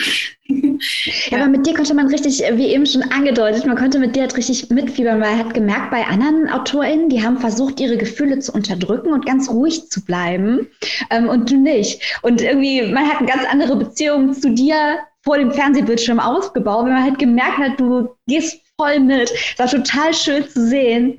Ähm, du hast jetzt schon zweimal darauf hingedeutet und wir haben auch gleich, das ist die erste Frage, wo wir wussten, wir stellen die, die kommt jetzt. Was ist mit dem Roman? Wann kommt der Roman? Wann können wir ihn lesen? Wann können wir ihn vorstellen? Wir sind heiß äh, drauf. wir wollen mehr. Danke. Ähm, es dauert noch ein bisschen, weil ich habe ihn noch nicht geschrieben. Also es gibt nicht besonders viel mehr als diesen Bachmann-Text, ehrlich gesagt. Und ich kann jetzt den Sommer überschreiben und genau, wahrscheinlich darf ich sehr viel mehr, das muss ich auch noch gar nicht sagen. Ich habe eine ganz tolle Agentin, Elisabeth Ruge, die kümmert sich um alles, bin sehr glücklich damit, wie das gerade aussieht und eigentlich muss ich jetzt einfach schreiben. Äh, und es wird hoffentlich nicht allzu lange dauern. Aber ein bisschen muss, muss man sich wahrscheinlich noch gedulden. Ja. Okay, wir da haben wir ja Mühe. kein Problem mit. Aber wir freuen uns dann schon. Dann weiß man zumindest schon, wo es hingeht und dass wir das auf jeden Fall dann bestellen. Da kann man sicher sein. Letzte Frage hätte ich vielleicht noch. Uns wurde zugetragen oder wir haben gehört, dass dann natürlich auch beim äh, Bachmann-Preis sich Communities bilden oder Autoren und Autorinnen sich untereinander austauschen. Stichwort Post statt Post auf Instagram und äh, sich gegenseitig vielleicht auch zuprosten oder sich freuen darüber. Hattest du das auch irgendwie so, diese Community? Mäßige Austausch mit den anderen Autorinnen und Autoren? Ja, da ist Instagram halt super, ne? Also mhm. sehr easy. Ich habe mit Verena Gotthard viel kommuniziert, äh, die ja auch für Maradelius nominiert wurde und die ich auch wirklich der, der Text ganz, ganz toll fand. Und da war ich wirklich überrascht, dass es nicht auf der Shortlist war. Naja, äh, muss hier nicht zu viel zu sagen. Aber Nejati Öziri war auch in Kreuzberg, als die Preisverleihung war und wir haben dann geschrieben und dann haben Nejati und ich noch kurz äh, angestoßen. Und das war sehr schön. Ich bin dann nach der Preisverleihung noch äh, rübergegangen äh, zu Nejati und äh, wir kannten uns vorher nicht, aber es war sehr schön, kurz zusammen zu feiern und irgendwie sich unbekannterweise in den Arm zu nehmen. Das wäre ja in Klagenfurt vor Ort äh, dann genauso gewesen. Das ist doch schön, ja. dass es dann wenigstens von, von Klagenfurt nach Kreuzberg äh, hinab oder hinüber sozusagen gestrahlt ist. Das ist doch toll. Genau so haben wir uns das auch gewünscht und vorgestellt. Und ähm, ich, ich finde es total, ähm, ich finde es total toll, das möchte ich noch mal kurz ähm, anmerken. Du, du sagst, dass da kommt so viel intuitiv bei dir und äh, du machst das auch mit, mit den verschiedenen Stimmen und da ist so eine Geschichte, die will erzählt werden. Und ähm, behalt das bei, mach das genauso locker flockig auf den Sommer. Wir freuen uns auf das Buch, weil ich meine, das darf man ja auch nicht vergessen. Du hast ja nicht nur den zweiten Preis gewonnen, wenn man so will. Du warst ja auch in der Stichwahl im Bachmann-Wettbewerb. Ne? Also es hätte ja auch ganz nach vorne gehen können und das mit so viel Intuition und, und jungen, frischen Blick auf Literatur und Liebe und so. Äh, also wir freuen uns auf dein Buch. Wir halten dir Plätzchen frei in unserer Schule. Das sage ich jetzt einfach mal so. Das, das ist genau das, was wir immer predigen, was wir sehen möchten in der neuen deutschen und jungen Literatur. Genau. Das freut mich. Äh, man sieht, glaube ich, nicht, dass ich rot werde. ja, du warst ja auch auf unserer Shortlist drauf. Also von daher haben die äh, Juroren noch erstmal alles richtig gemacht hier. Das, du warst sogar schon unsere, einer unserer Favoriten, bevor wir angefangen haben, über den Bachmann-Preis zu sprechen. Das stimmt. Wir haben auch eine gute Intuition. Hey, ja, ich glaube, man hat auch ein bisschen Gütenbonus, muss ich sagen. Ich glaube, das ist schon irgendwie. Nicht kleinreden, nicht die Erfolge kleinreden, auf keinen Fall. Immer flexen. ja, danke. Dana, dann vielen lieben Dank, dass du dich unseren Fragen gestellt hast, dass du nun noch mal kurz Zeit hattest, mit uns darüber zu sprechen, dass du uns so toll geantwortet hast. Und wir wünschen natürlich weiterhin ganz viel Erfolg bei deinem schriftstellerischen Tun und werden natürlich direkt mit dabei sein und ein Auge drauf werfen, was du so veröffentlicht und werden das natürlich auch alles drin im Programm haben. Das freut mich sehr.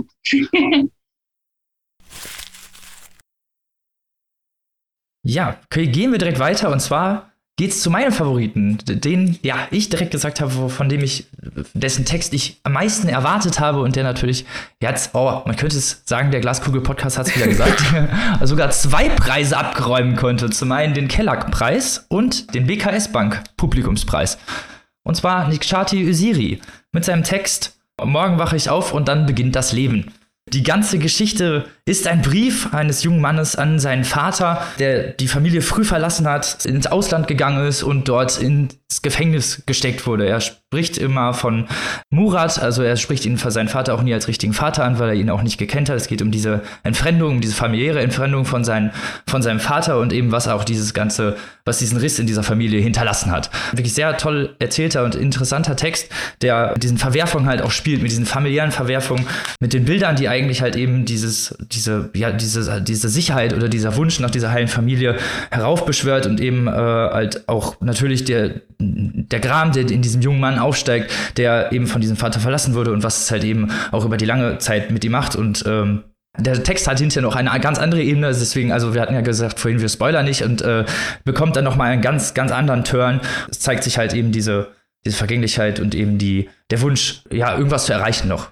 Also äh, Robin hat es ja gerade schon erzählt, Nechati Öziri war einer unserer Favoriten oder wurde zu einem unserer Favoriten, vor allem auch, also eigentlich ging das schon fast bei seiner Videovorstellung los. Das haben wir auch eingangs schon gesagt. Er hat die Gap geschlossen, weil er sagt immer, wie viel Adorno, wie viel Kreuzberg braucht ein Text. Und genau das ist ja das, wovon wir hier reden. Also von daher Nechati voll, voll dabei von Anfang an. Super Lesung. Genau, genau. Super gelesen von ihm, äh, dieser, dieser Brief an den unbekannten Vater, also wirklich auch richtig toll vorgetragen. Man, man war richtig drin in der Geschichte und ähm, diese, diese Geschichte, die ja nicht nur die Sehnsucht nach dem unbekannten Vater so ein bisschen erzählt, obwohl die Sehnsucht ja eigentlich äh, gar nicht sein sollte, weil eigentlich ist er ja sauer auf seinen Vater, aber natürlich äh, insofern Sehnsucht, weil der Vater ja noch eine zweite Familie gegründet hat und das ja auch noch so ein bisschen zusätzlichen Schmerz bringt. Und das hat, fand ich, Nechati mit seiner Lesung also ganz, ganz, ganz toll rübergebracht. Das hat mir, ähm, auch wenn die Lesung an sich natürlich nicht bewertet wird, aber äh, also lest euch den Text durch, aber noch besser guckt euch die Lesung an. Das ist wirklich echt ganz großes Kino.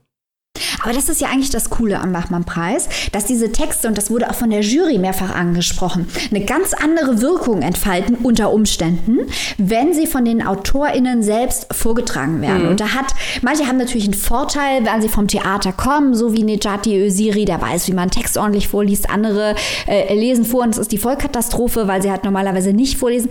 Aber es kommt immer viel rüber, vom Charakter der AutorInnen. Und das macht viel Spaß. Und was mir hier an dem Text am besten gefallen hat, ist auch, dass er uns eigentlich komplett im Unklaren darüber lässt, was im Text passiert.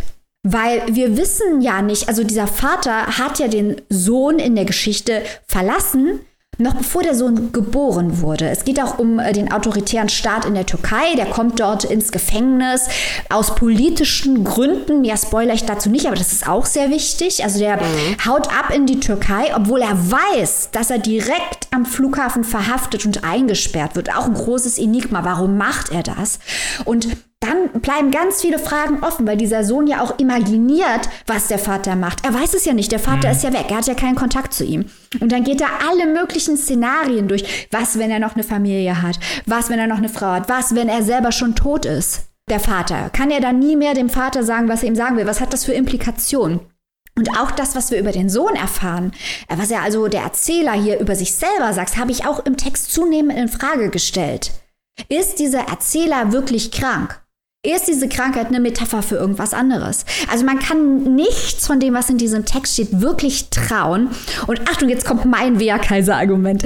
Das Einzige, worauf man in diesem Text vertrauen kann, ist das Gefühl. Weil das Gefühl in dem Text oder diese Gefühle, die durchgespielt werden, die der Sohn empfindet angesichts seines abwesenden Vaters und wie der Vater für den Sohn trotzdem immer anwesend ist und wie der Sohn denkt der Sohn für den Vater vielleicht auch trotzdem immer anwesend ist, obwohl er ihn nie getroffen hat.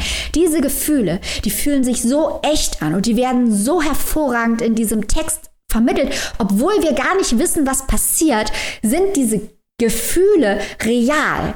Und ich finde, dieses Wort Gefühle kann man hier sehr wohl bringen, weil diese Gefühle werden ja durch literarische Mittel so stark evoziert. Das ist ja eine literarische Leistung, diese Gefühle heraufzubeschwören bei einem Publikum, das unterm Strich überhaupt nicht weiß, was von dieser Geschichte überhaupt wahr ist. Also nicht im Sinne von, was dem Autor passiert ist, sondern im Sinne von, was dem Erzähler passiert ist.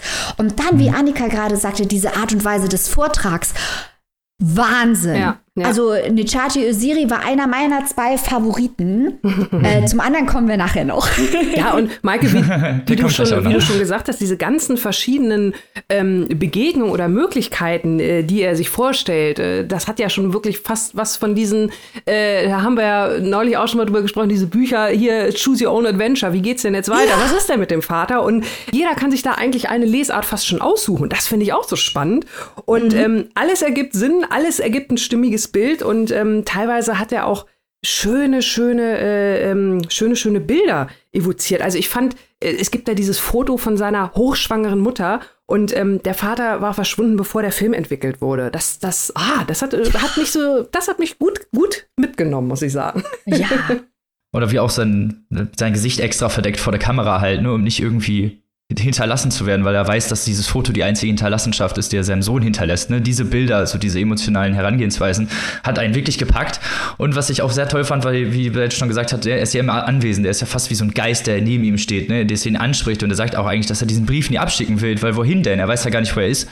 Und diese Suggestivfragen, die er auch stellt, die er auch über, über den Vater stellt, ob wie, inwiefern er sich halt interessiert, für seinen Sohn überhaupt interessiert, ob er darüber nachgedacht hat überhaupt mal jemals, als er sie verlassen hat, oder ob es halt einfach nur ein Kapitel ist seines Lebens, das er abgelegt hat. Und dieser Versuch irgendwie aus diesem naja, zugeschlagenen Buch, dem zugeschlagenen Lebensbuch, diesen, aus diesem Kapitel auszubrechen und halt eben sich die, seine Stimme zurückzuholen äh, in, in dem Geist des Vaters, fand ich halt so interessant gemacht, was es natürlich auch wieder auf den Erzähler selber zurückwirft.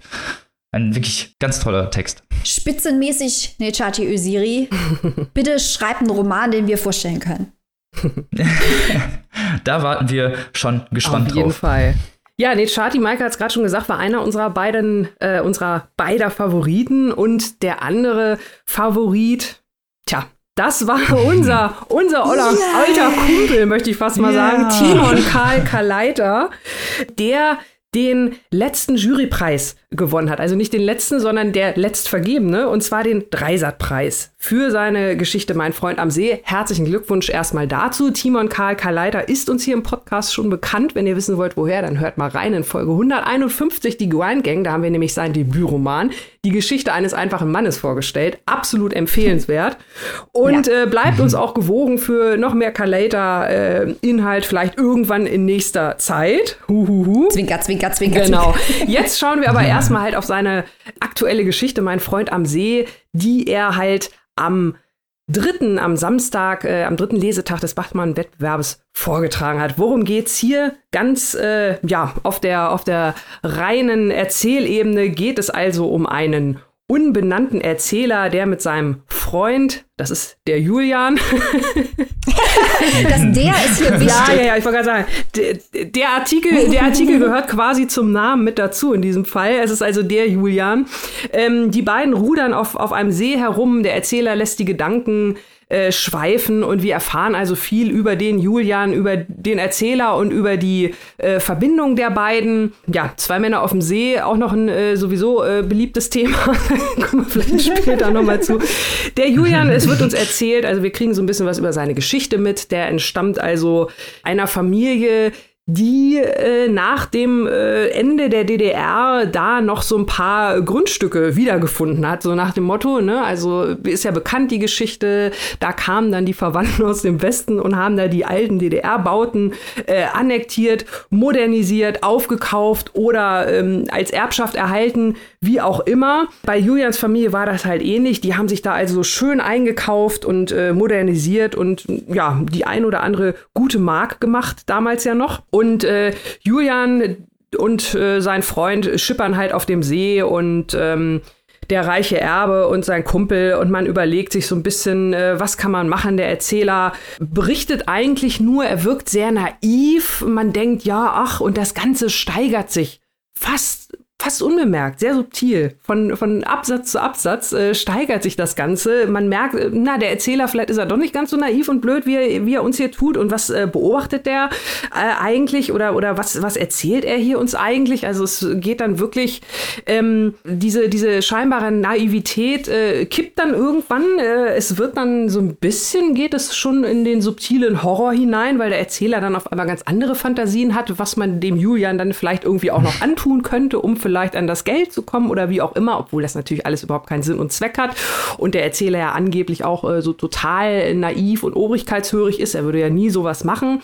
Es ist unterm Strich eine scheinbar naive Erzählung, ähnlich wie der Erzähler, die es aber wirklich in sich hat. Ne? Ich meine, ich habe ja hier auch schon so ein paar Stichworte fallen lassen. DDR, Geschichte, arm und reich, gesellschaftlich. Also da ist einiges drin in dieser Geschichte. Es, es plätschert unter der Oberfläche so ein bisschen dieses ruhigen Sees. Dieses Bild kann man da ruhig mal strapazieren. Und ähm, Timon Kalkaleiter erzählt das natürlich, äh, also außerordentlich charmant, außerordentlich gewitzt. Auch da wieder ähnlich wie schon in seinem Roman. Das hat uns da ja auch schon so gut gefallen ist der Erzähler, der, der lullt einen fast so ein bisschen ein und führt einen auf eine falsche Fährte mit einem auch wirklich tollem Humor. Also es macht einfach Spaß, diese Geschichte zu lesen. Es hat auch ganz, ganz, ganz großen Spaß gemacht, äh, Timon dabei zuzuhören und zuzuschauen. Also ich glaube, wir hätten ihm alle noch ewig mhm. zuhören können, wie er das erzählt hat. ähm, sehr, sehr schön fand ich auch, dass die äh, Geschichte nochmal den Film Swimmingpool referenziert. Alain Delon, Romy Schneider hatten wir auch erst neulich. Timon, sehr gut, äh, sehr guter Filmgeschmack auch.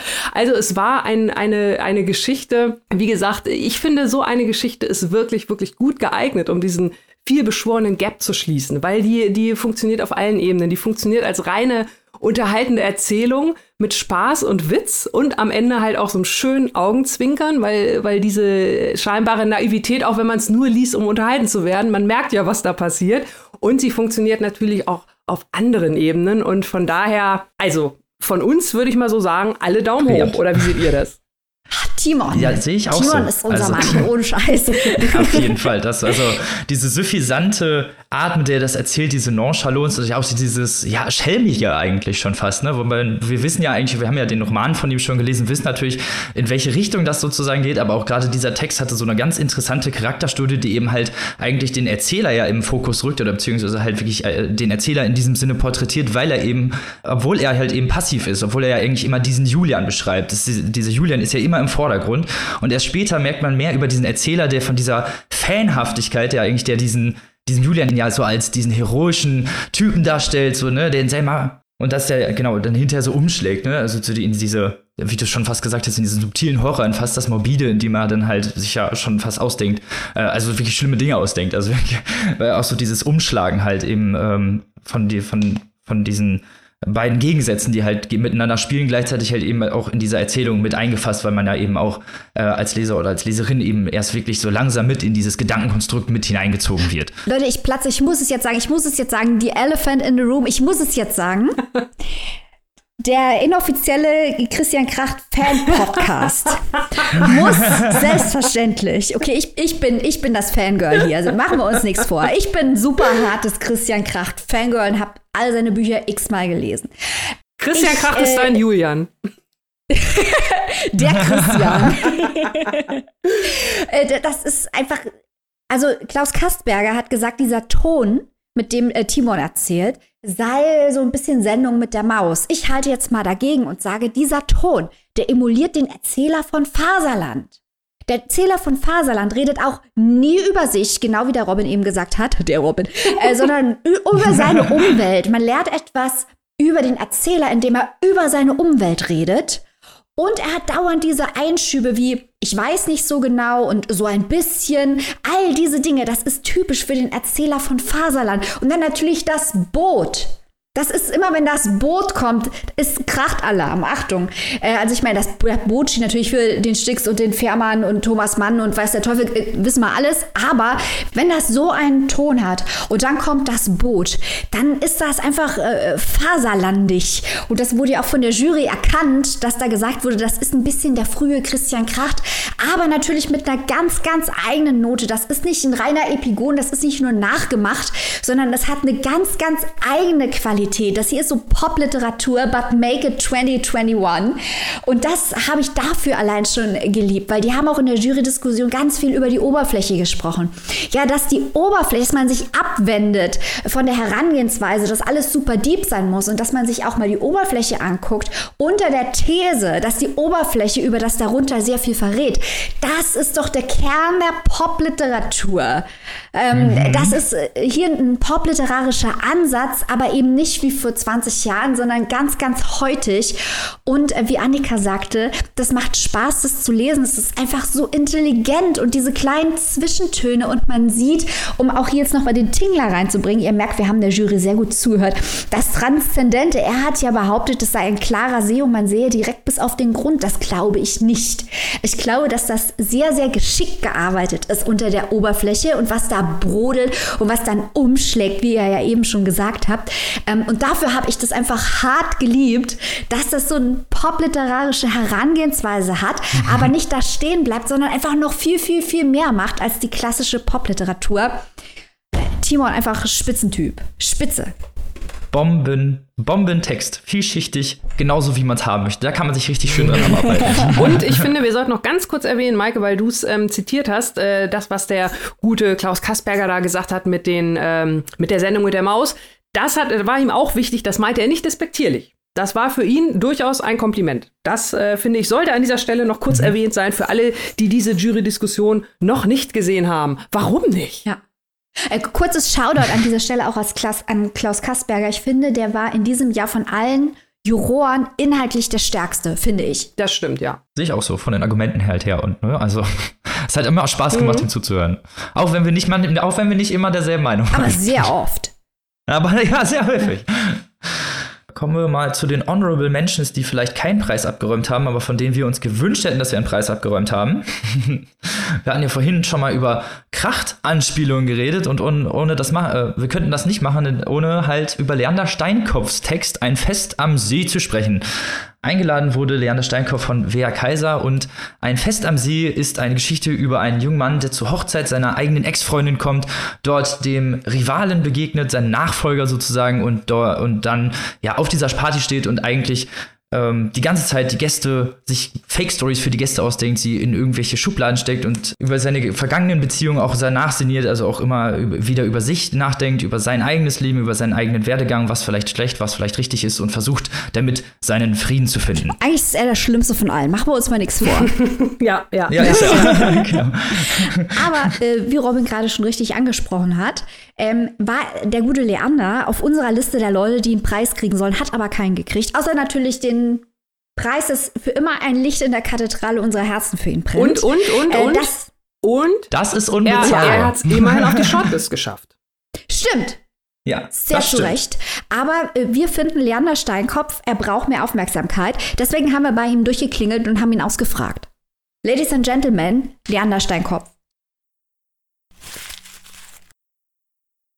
Ja, und dann sagen wir jetzt herzlich willkommen bei uns in der Show Leander Steinkopf. Ähm, wir sprechen jetzt kurz mal über seinen Text Ein Fest am See, seine Erlebnisse beim Bachmann-Preis. Und bevor wir damit starten, wollen wir natürlich erstmal ganz, ganz herzlich gratulieren zum Erreichen der Short beim diesjährigen Bachmann-Wettbewerb. Herzlichen Glückwunsch und herzlich willkommen, lieber Leander Steinkopf. Ich freue mich, bei euch zu sein. Und, also die Shortlist, das ist ja ganz schön, aber viel wichtiger ist ja eigentlich, dass du einer der Gewinner des Papierstaub-Podcast-Preises bist, einer unserer Favoriten. Genau. Ach, das genau. finde ich großartig, das freut mich jetzt sehr. Also, ich meine, Shortlist ist natürlich nicht schlecht, aber dann, ja, also jetzt noch einen Preis zu bekommen, das, ist schon, das ist, macht mich wirklich glücklich. Also da hätte ich jetzt eine längere Dankesrede halten müssen, ich weiß. wir haben, haben natürlich eine 20-minütige Laudatio erwartet, aber wir können Wir nehmen, was sie kriegen können. Vielleicht möchte ich doch an dieser Stelle dann noch kurz äh, hinzufügen, ähm, als wenn das nicht schon genug wäre, unser Papierstaub-Podcast Publikumsprivatpreis. Dein Text war auch unser Lesehighlight am zweiten Tag. Ich glaube, das kann man auch so sagen. Auf jeden Fall. Cool, das freut mich wirklich.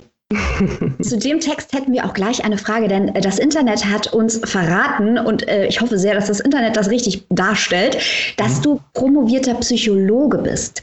Und in dem Text geht es ja um eine humorvolle äh, Milieustudie, die auch von Seiten des Erzählers unterlaufen wird. Wie gehören diese beiden Interessen von dir, die Literatur, das, was im Text dargestellt wird, und dein Beruf als Psychologe zusammen? Also ich bin ja nicht in dem Sinne Psychologe von Beruf. Also ich bin, ich bin kein Therapeut oder so. Ich habe in Psychologie promoviert und habe auch oder mache das auch noch ein bisschen auf dem Gebiet zu forschen, evolutionäre Psychologie. Aber es ist nicht so, dass das so sehr mein, mein Schreiben beeinflusst, denke ich. Ich denke, es ist eher, und da kommt dann vielleicht der, der Psychologe durch, so eine, so eine latente Drittvariable dahinter dass ich mich einfach sehr für das Verhalten der Menschen interessiere. Und das auf ganz vielen verschiedenen Ebenen. Also auf, auf gesamtgesellschaftlicher Ebene, ähm, auf, auf individueller Ebene. Und dass ich, dass ich gerne beobachte, dass ich, dass ich gerne das verstehe. Und so habe ich ganz unterschiedliche Zugänge dazu.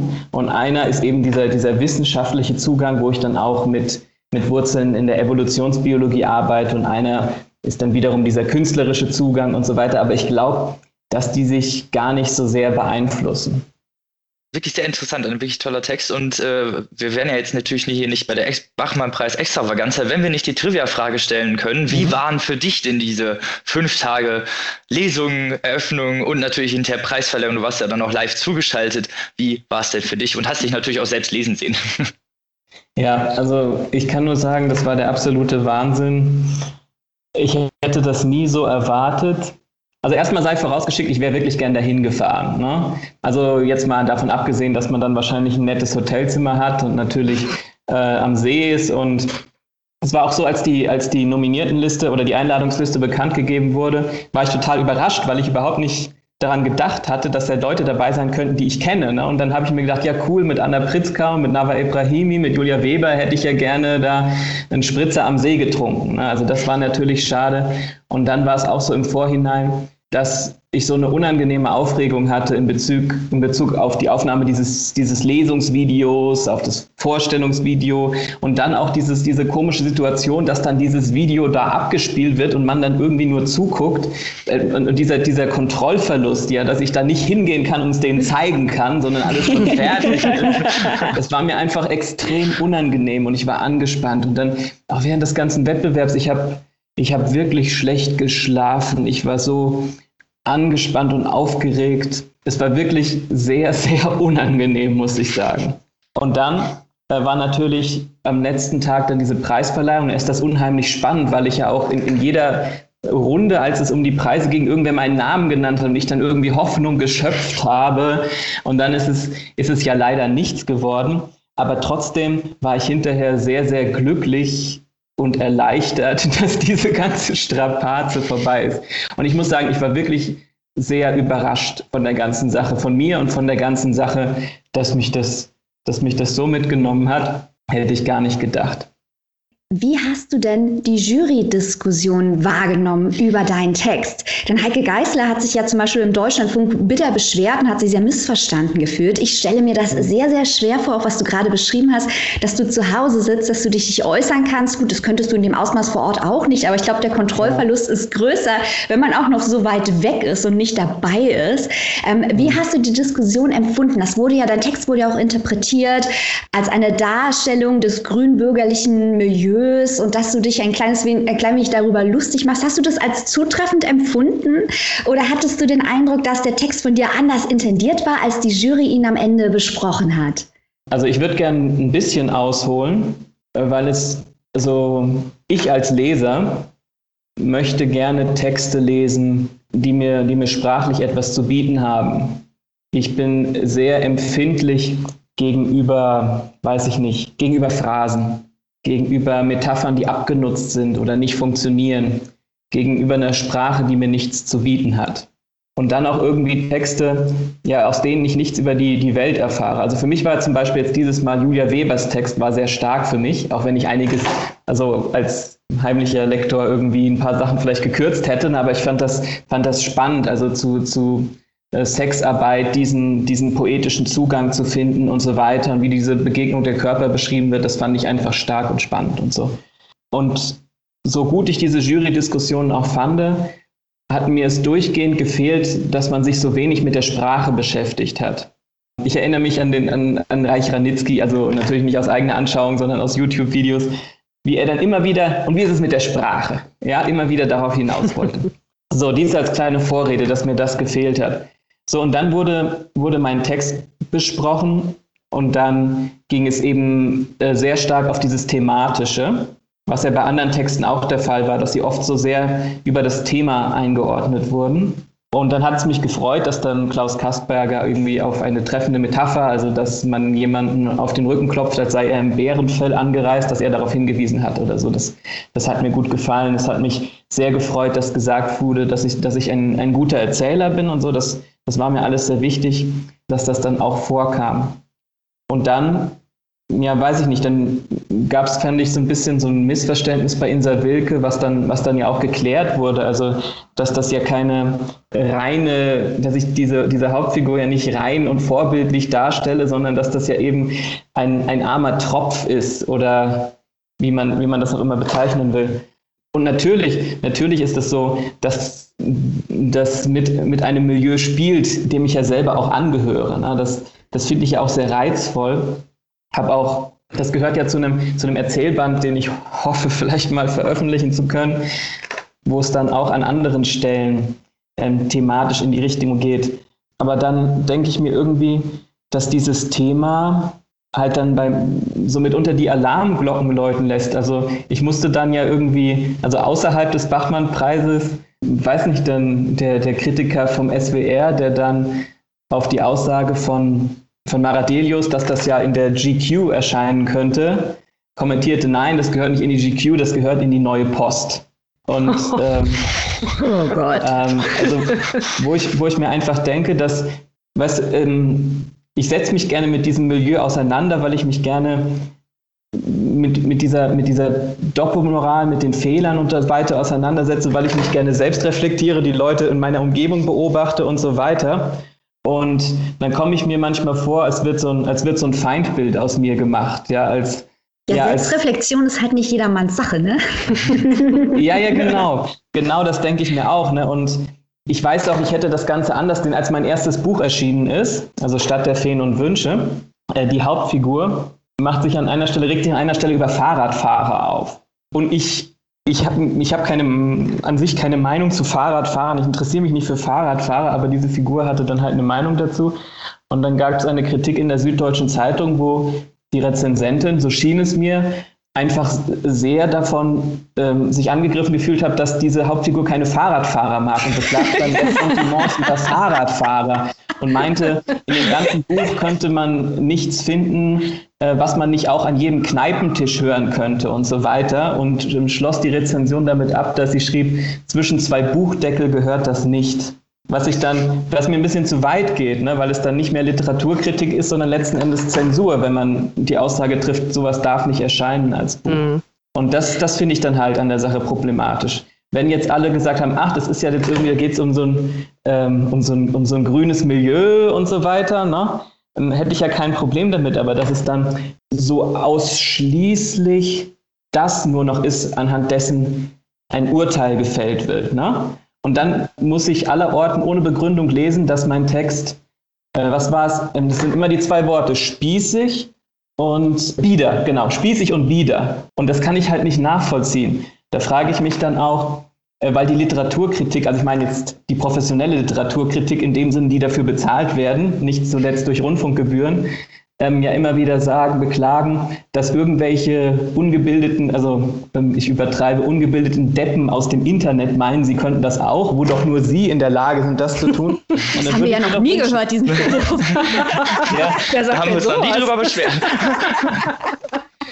und, und dann ist es halt so, dass einfach so über meinen Text gesagt wird, ja, das ist ein biederes Stück Spießerei oder sowas. Ne? Und ich wüsste jetzt gerne mal, was, was das heißt. Ne? Also für mich ist dann das dann nur noch Ressentiment. So, und das ist, das ist die Ambivalenz, die ich diesbezüglich habe. Also, dass ich mich natürlich einerseits freue, wenn ich merke, diese Leute ärgern sich darüber. Denn es, es gibt ja genug Freunde von mir, die genau auch diesem Milieu angehören und die finden das witzig, die können darüber lachen. Und die können es offensichtlich nicht. Aber auf der anderen Seite ist es natürlich auch von Nachteil für mich. Ne? Wäre jetzt Insa Wilke nicht so rabiat gegen mich gewesen, vielleicht hätte ich da ein bisschen mehr erreicht.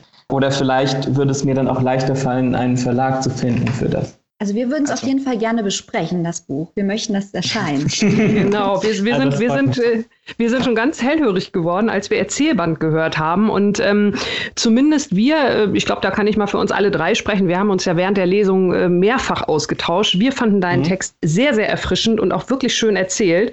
Und ähm, ich habe auch jetzt äh, immer noch Bilder im Kopf äh, von dieser Hochzeit im Schneidersitz, in Anführungszeichen. Also das ist ein schönes Bild, das äh, geblieben ist. Und wir haben uns sehr amüsiert und ähm, ähnlich wie Ref Selbstreflexion vielleicht nicht jeder jeder Manns oder jeder Frau Sache ist, äh, ist es natürlich auch mit der Ironie manchmal auf, im Verschriftlichen. Das wird auch manchmal nicht richtig so erkannt. Also wir fanden es toll, wir, wir haben uns gut mhm. amüsiert und äh, wie gesagt, Lesehighlight für uns vom zweiten Tag. Und da sind wir natürlich gespannt, äh, wenn du sagst Erzählband. Da halten wir mal weiter äh, die Augen und Ohren auf.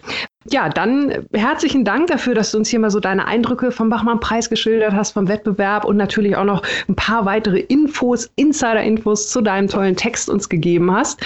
Leander Steinkopf, ganz herzlichen Dank, dass du dir die Zeit genommen hast und uns mit uns hier gesprochen hast. Vielen Dank. Sehr gerne, hat mir Spaß gemacht. Das war der großartige Leander Steinkopf. Wir bleiben dran. Und das sind nicht alle unsere Honorable Mentions. Wir haben gleich noch einen. Nadine Schneider war eingeladen von Brigitte Schwenz-Harrand und las einen Text mit dem Titel Quarz. Der hat uns auch sehr gut gefallen, wegen der Horrorelemente und allein das ganze Ding Horrortext zu nennen, ist schon ein Hot Take, denn es geht um Folgendes. ähm, Annika und ich waren gleich, wir haben das Wort Jägerzaun gehört, wir haben uns gleich hart gegruselt. ähm, es geht um Folgendes, es ist eine Geschichte über ein Dorf, über eine Frau, die in einem Dorf aufwächst, eine junge Frau und wir erfahren einiges über die Sitten und Gebräuche auf dem Dorf. Unter der ländlichen, vermeintlich idyllischen Oberfläche brodelt es und wir hören auch etwas über eine Migration Migrationsgeschichte, die im Hintergrund steht. Es geht um Identität, es geht um Gemeinschaft, es geht um Rassismus. Was hat uns daran jetzt gut gefallen? Wir, die wir uns durch das eine oder andere Seminar gequält haben, haben natürlich das Wort Quarz gehört und wussten, ha, Quarz, Adalbert Stifter. Ähm, die Jury, es ging dann auch gleich auf die Sprache ein und warum die Sprache so überholt oder überkommen oder ältlich oder so ist der gute Klaus Kasperger eben zu Recht gefeiert, natürlich gleich gesagt, Leute, das Ding heißt Quarz. Das ist eine Anspielung auf bunte Steine von Adalbert Stifter. Soweit waren wir natürlich auch schon.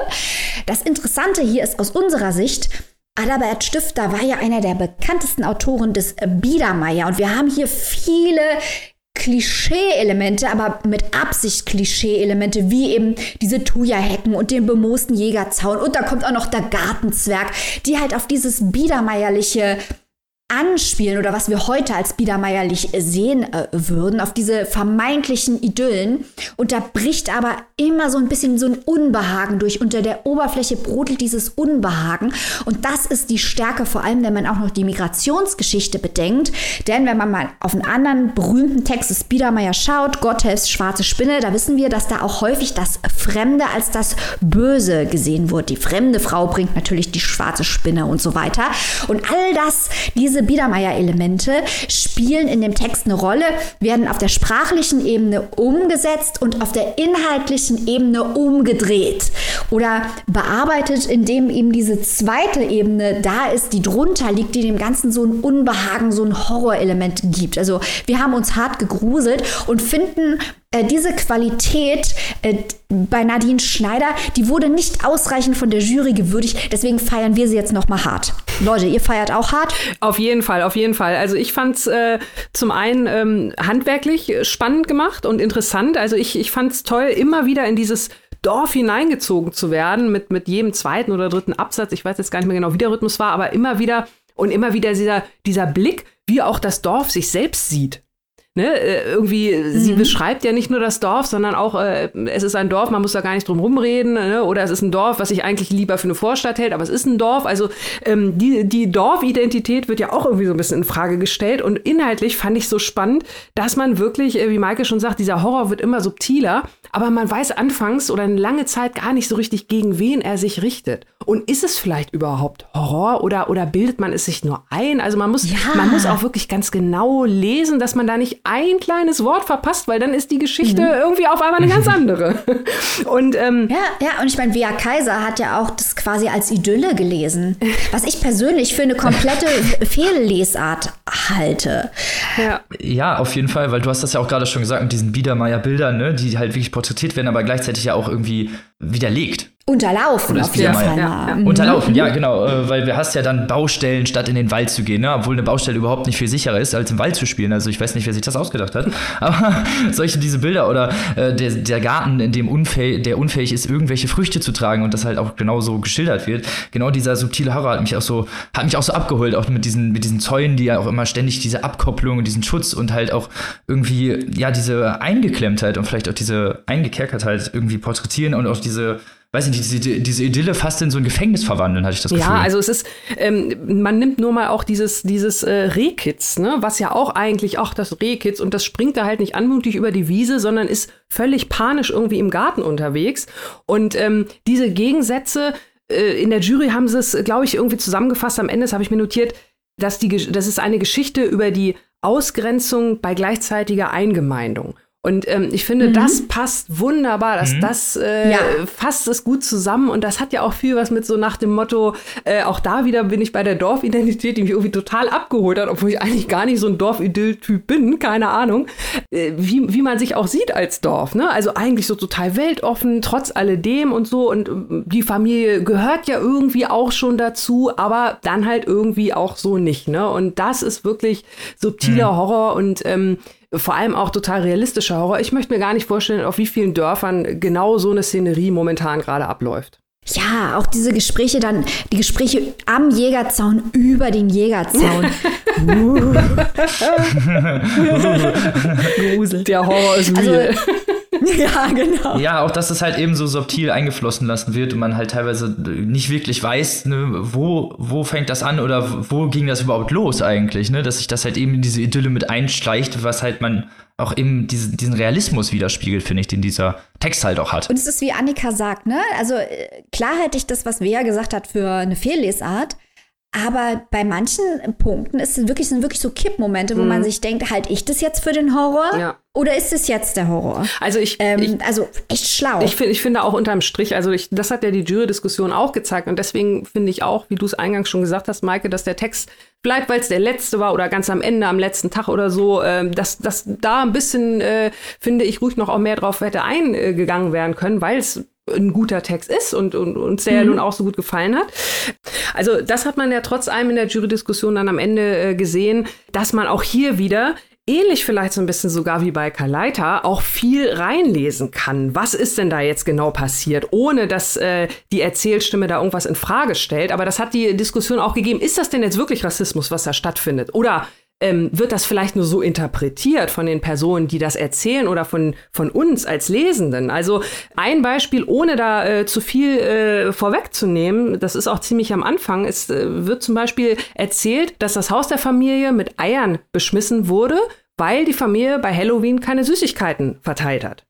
Ist das der Grund? Man weiß es nicht. Oder wurde das Haus mit Eiern beschmissen einfach aus rassistischen Gründen? Also und solche, solche kleinen äh, Fragen oder Momente, ziehen sich da wirklich durch und äh, auch da kann man es wieder auf viele verschiedene Arten lesen. Äh, wenn auch nicht, Maike, da stimme ich natürlich voll und ganz zu, als reine Dorfidylle. Das, ähm, ja, das, äh, dadurch, da ist der Horror dann doch irgendwo halt zu auffällig. Zu groß, ja. Da ist er nicht, genau, nicht subtil genau. genug, aber, aber es ist auf jeden Fall, ja, es spielt ja doch, doch, doch natürlich mit seinen Ebenen und natürlich auch mit dieser, Philipp Tingler würde sagen, Transzendenz. ja. genau, damit spielt es halt und damit äh, deswegen das macht diesen Text ja auch so grandios, dass man sich halt eben als Leser und Leserin auch immer selber wieder hinterfragt und eben halt auch immer wieder diese Eckpunkte dieses Textes hinterfragt und sich eben halt wirklich auch ähm, damit auseinandersetzt, weil er halt eben inhaltlich sich teilweise verschließt so, oder beziehungsweise versucht äh, den Leser davon auszuschließen und genau das ist das Interessante daran. Ähm, ein richtig richtig geniales Werk, was auch einen Preis verdient hätte, wie wir es schon gesagt haben. Nadine Schneider auch der heiße Scheiß. Also Leute, merkt's euch. Und das waren unsere äh, Honorable Mentions, würde ich mal sagen. Ja. Das war schon, ja, mit unseren ja. Favorites. Fünf Tage viel Schweiß und ein paar Tränen weiter.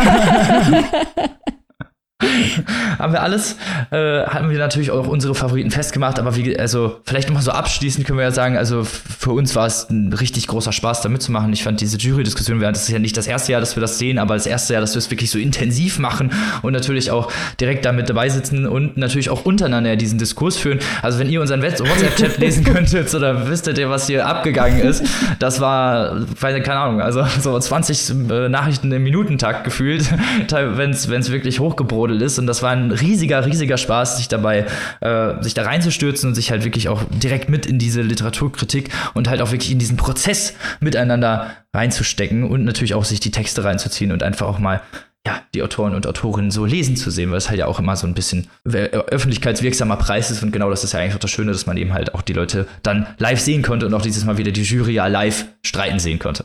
Ein Riesenspaß. Äh, und nächste Woche machen wir wieder eine reguläre Folge. Und das wird auch ein Riesenspaß. Ich sage es Aber euch. sowas von. Sowas Wie von. immer. Außerdem gibt es nächste Woche Hot Takes zu unserer Monetarisierung. Ja, Also bitte schickt Uh. uns weiter Infos und Vorschläge. Wir lesen uns das alles durch und machen, was wir können. Wir haben schon richtig Bock, das mit euch durchzuziehen. Ich glaube, das ist- wisst ihr noch. Aber dazu nächste Woche natürlich mehr. Und nächste Woche natürlich wieder drei Bücher mit am Start. Also wieder direkte Literaturkritik, wie ihr es gewohnt seid. Aber mit Respekt. Genau. Und Niveau. Mit Respekt, Niveau, aber nachvollziehbar und verständlich. ja. Und unterhaltsam. Und mit ganz vielen Hot Takes.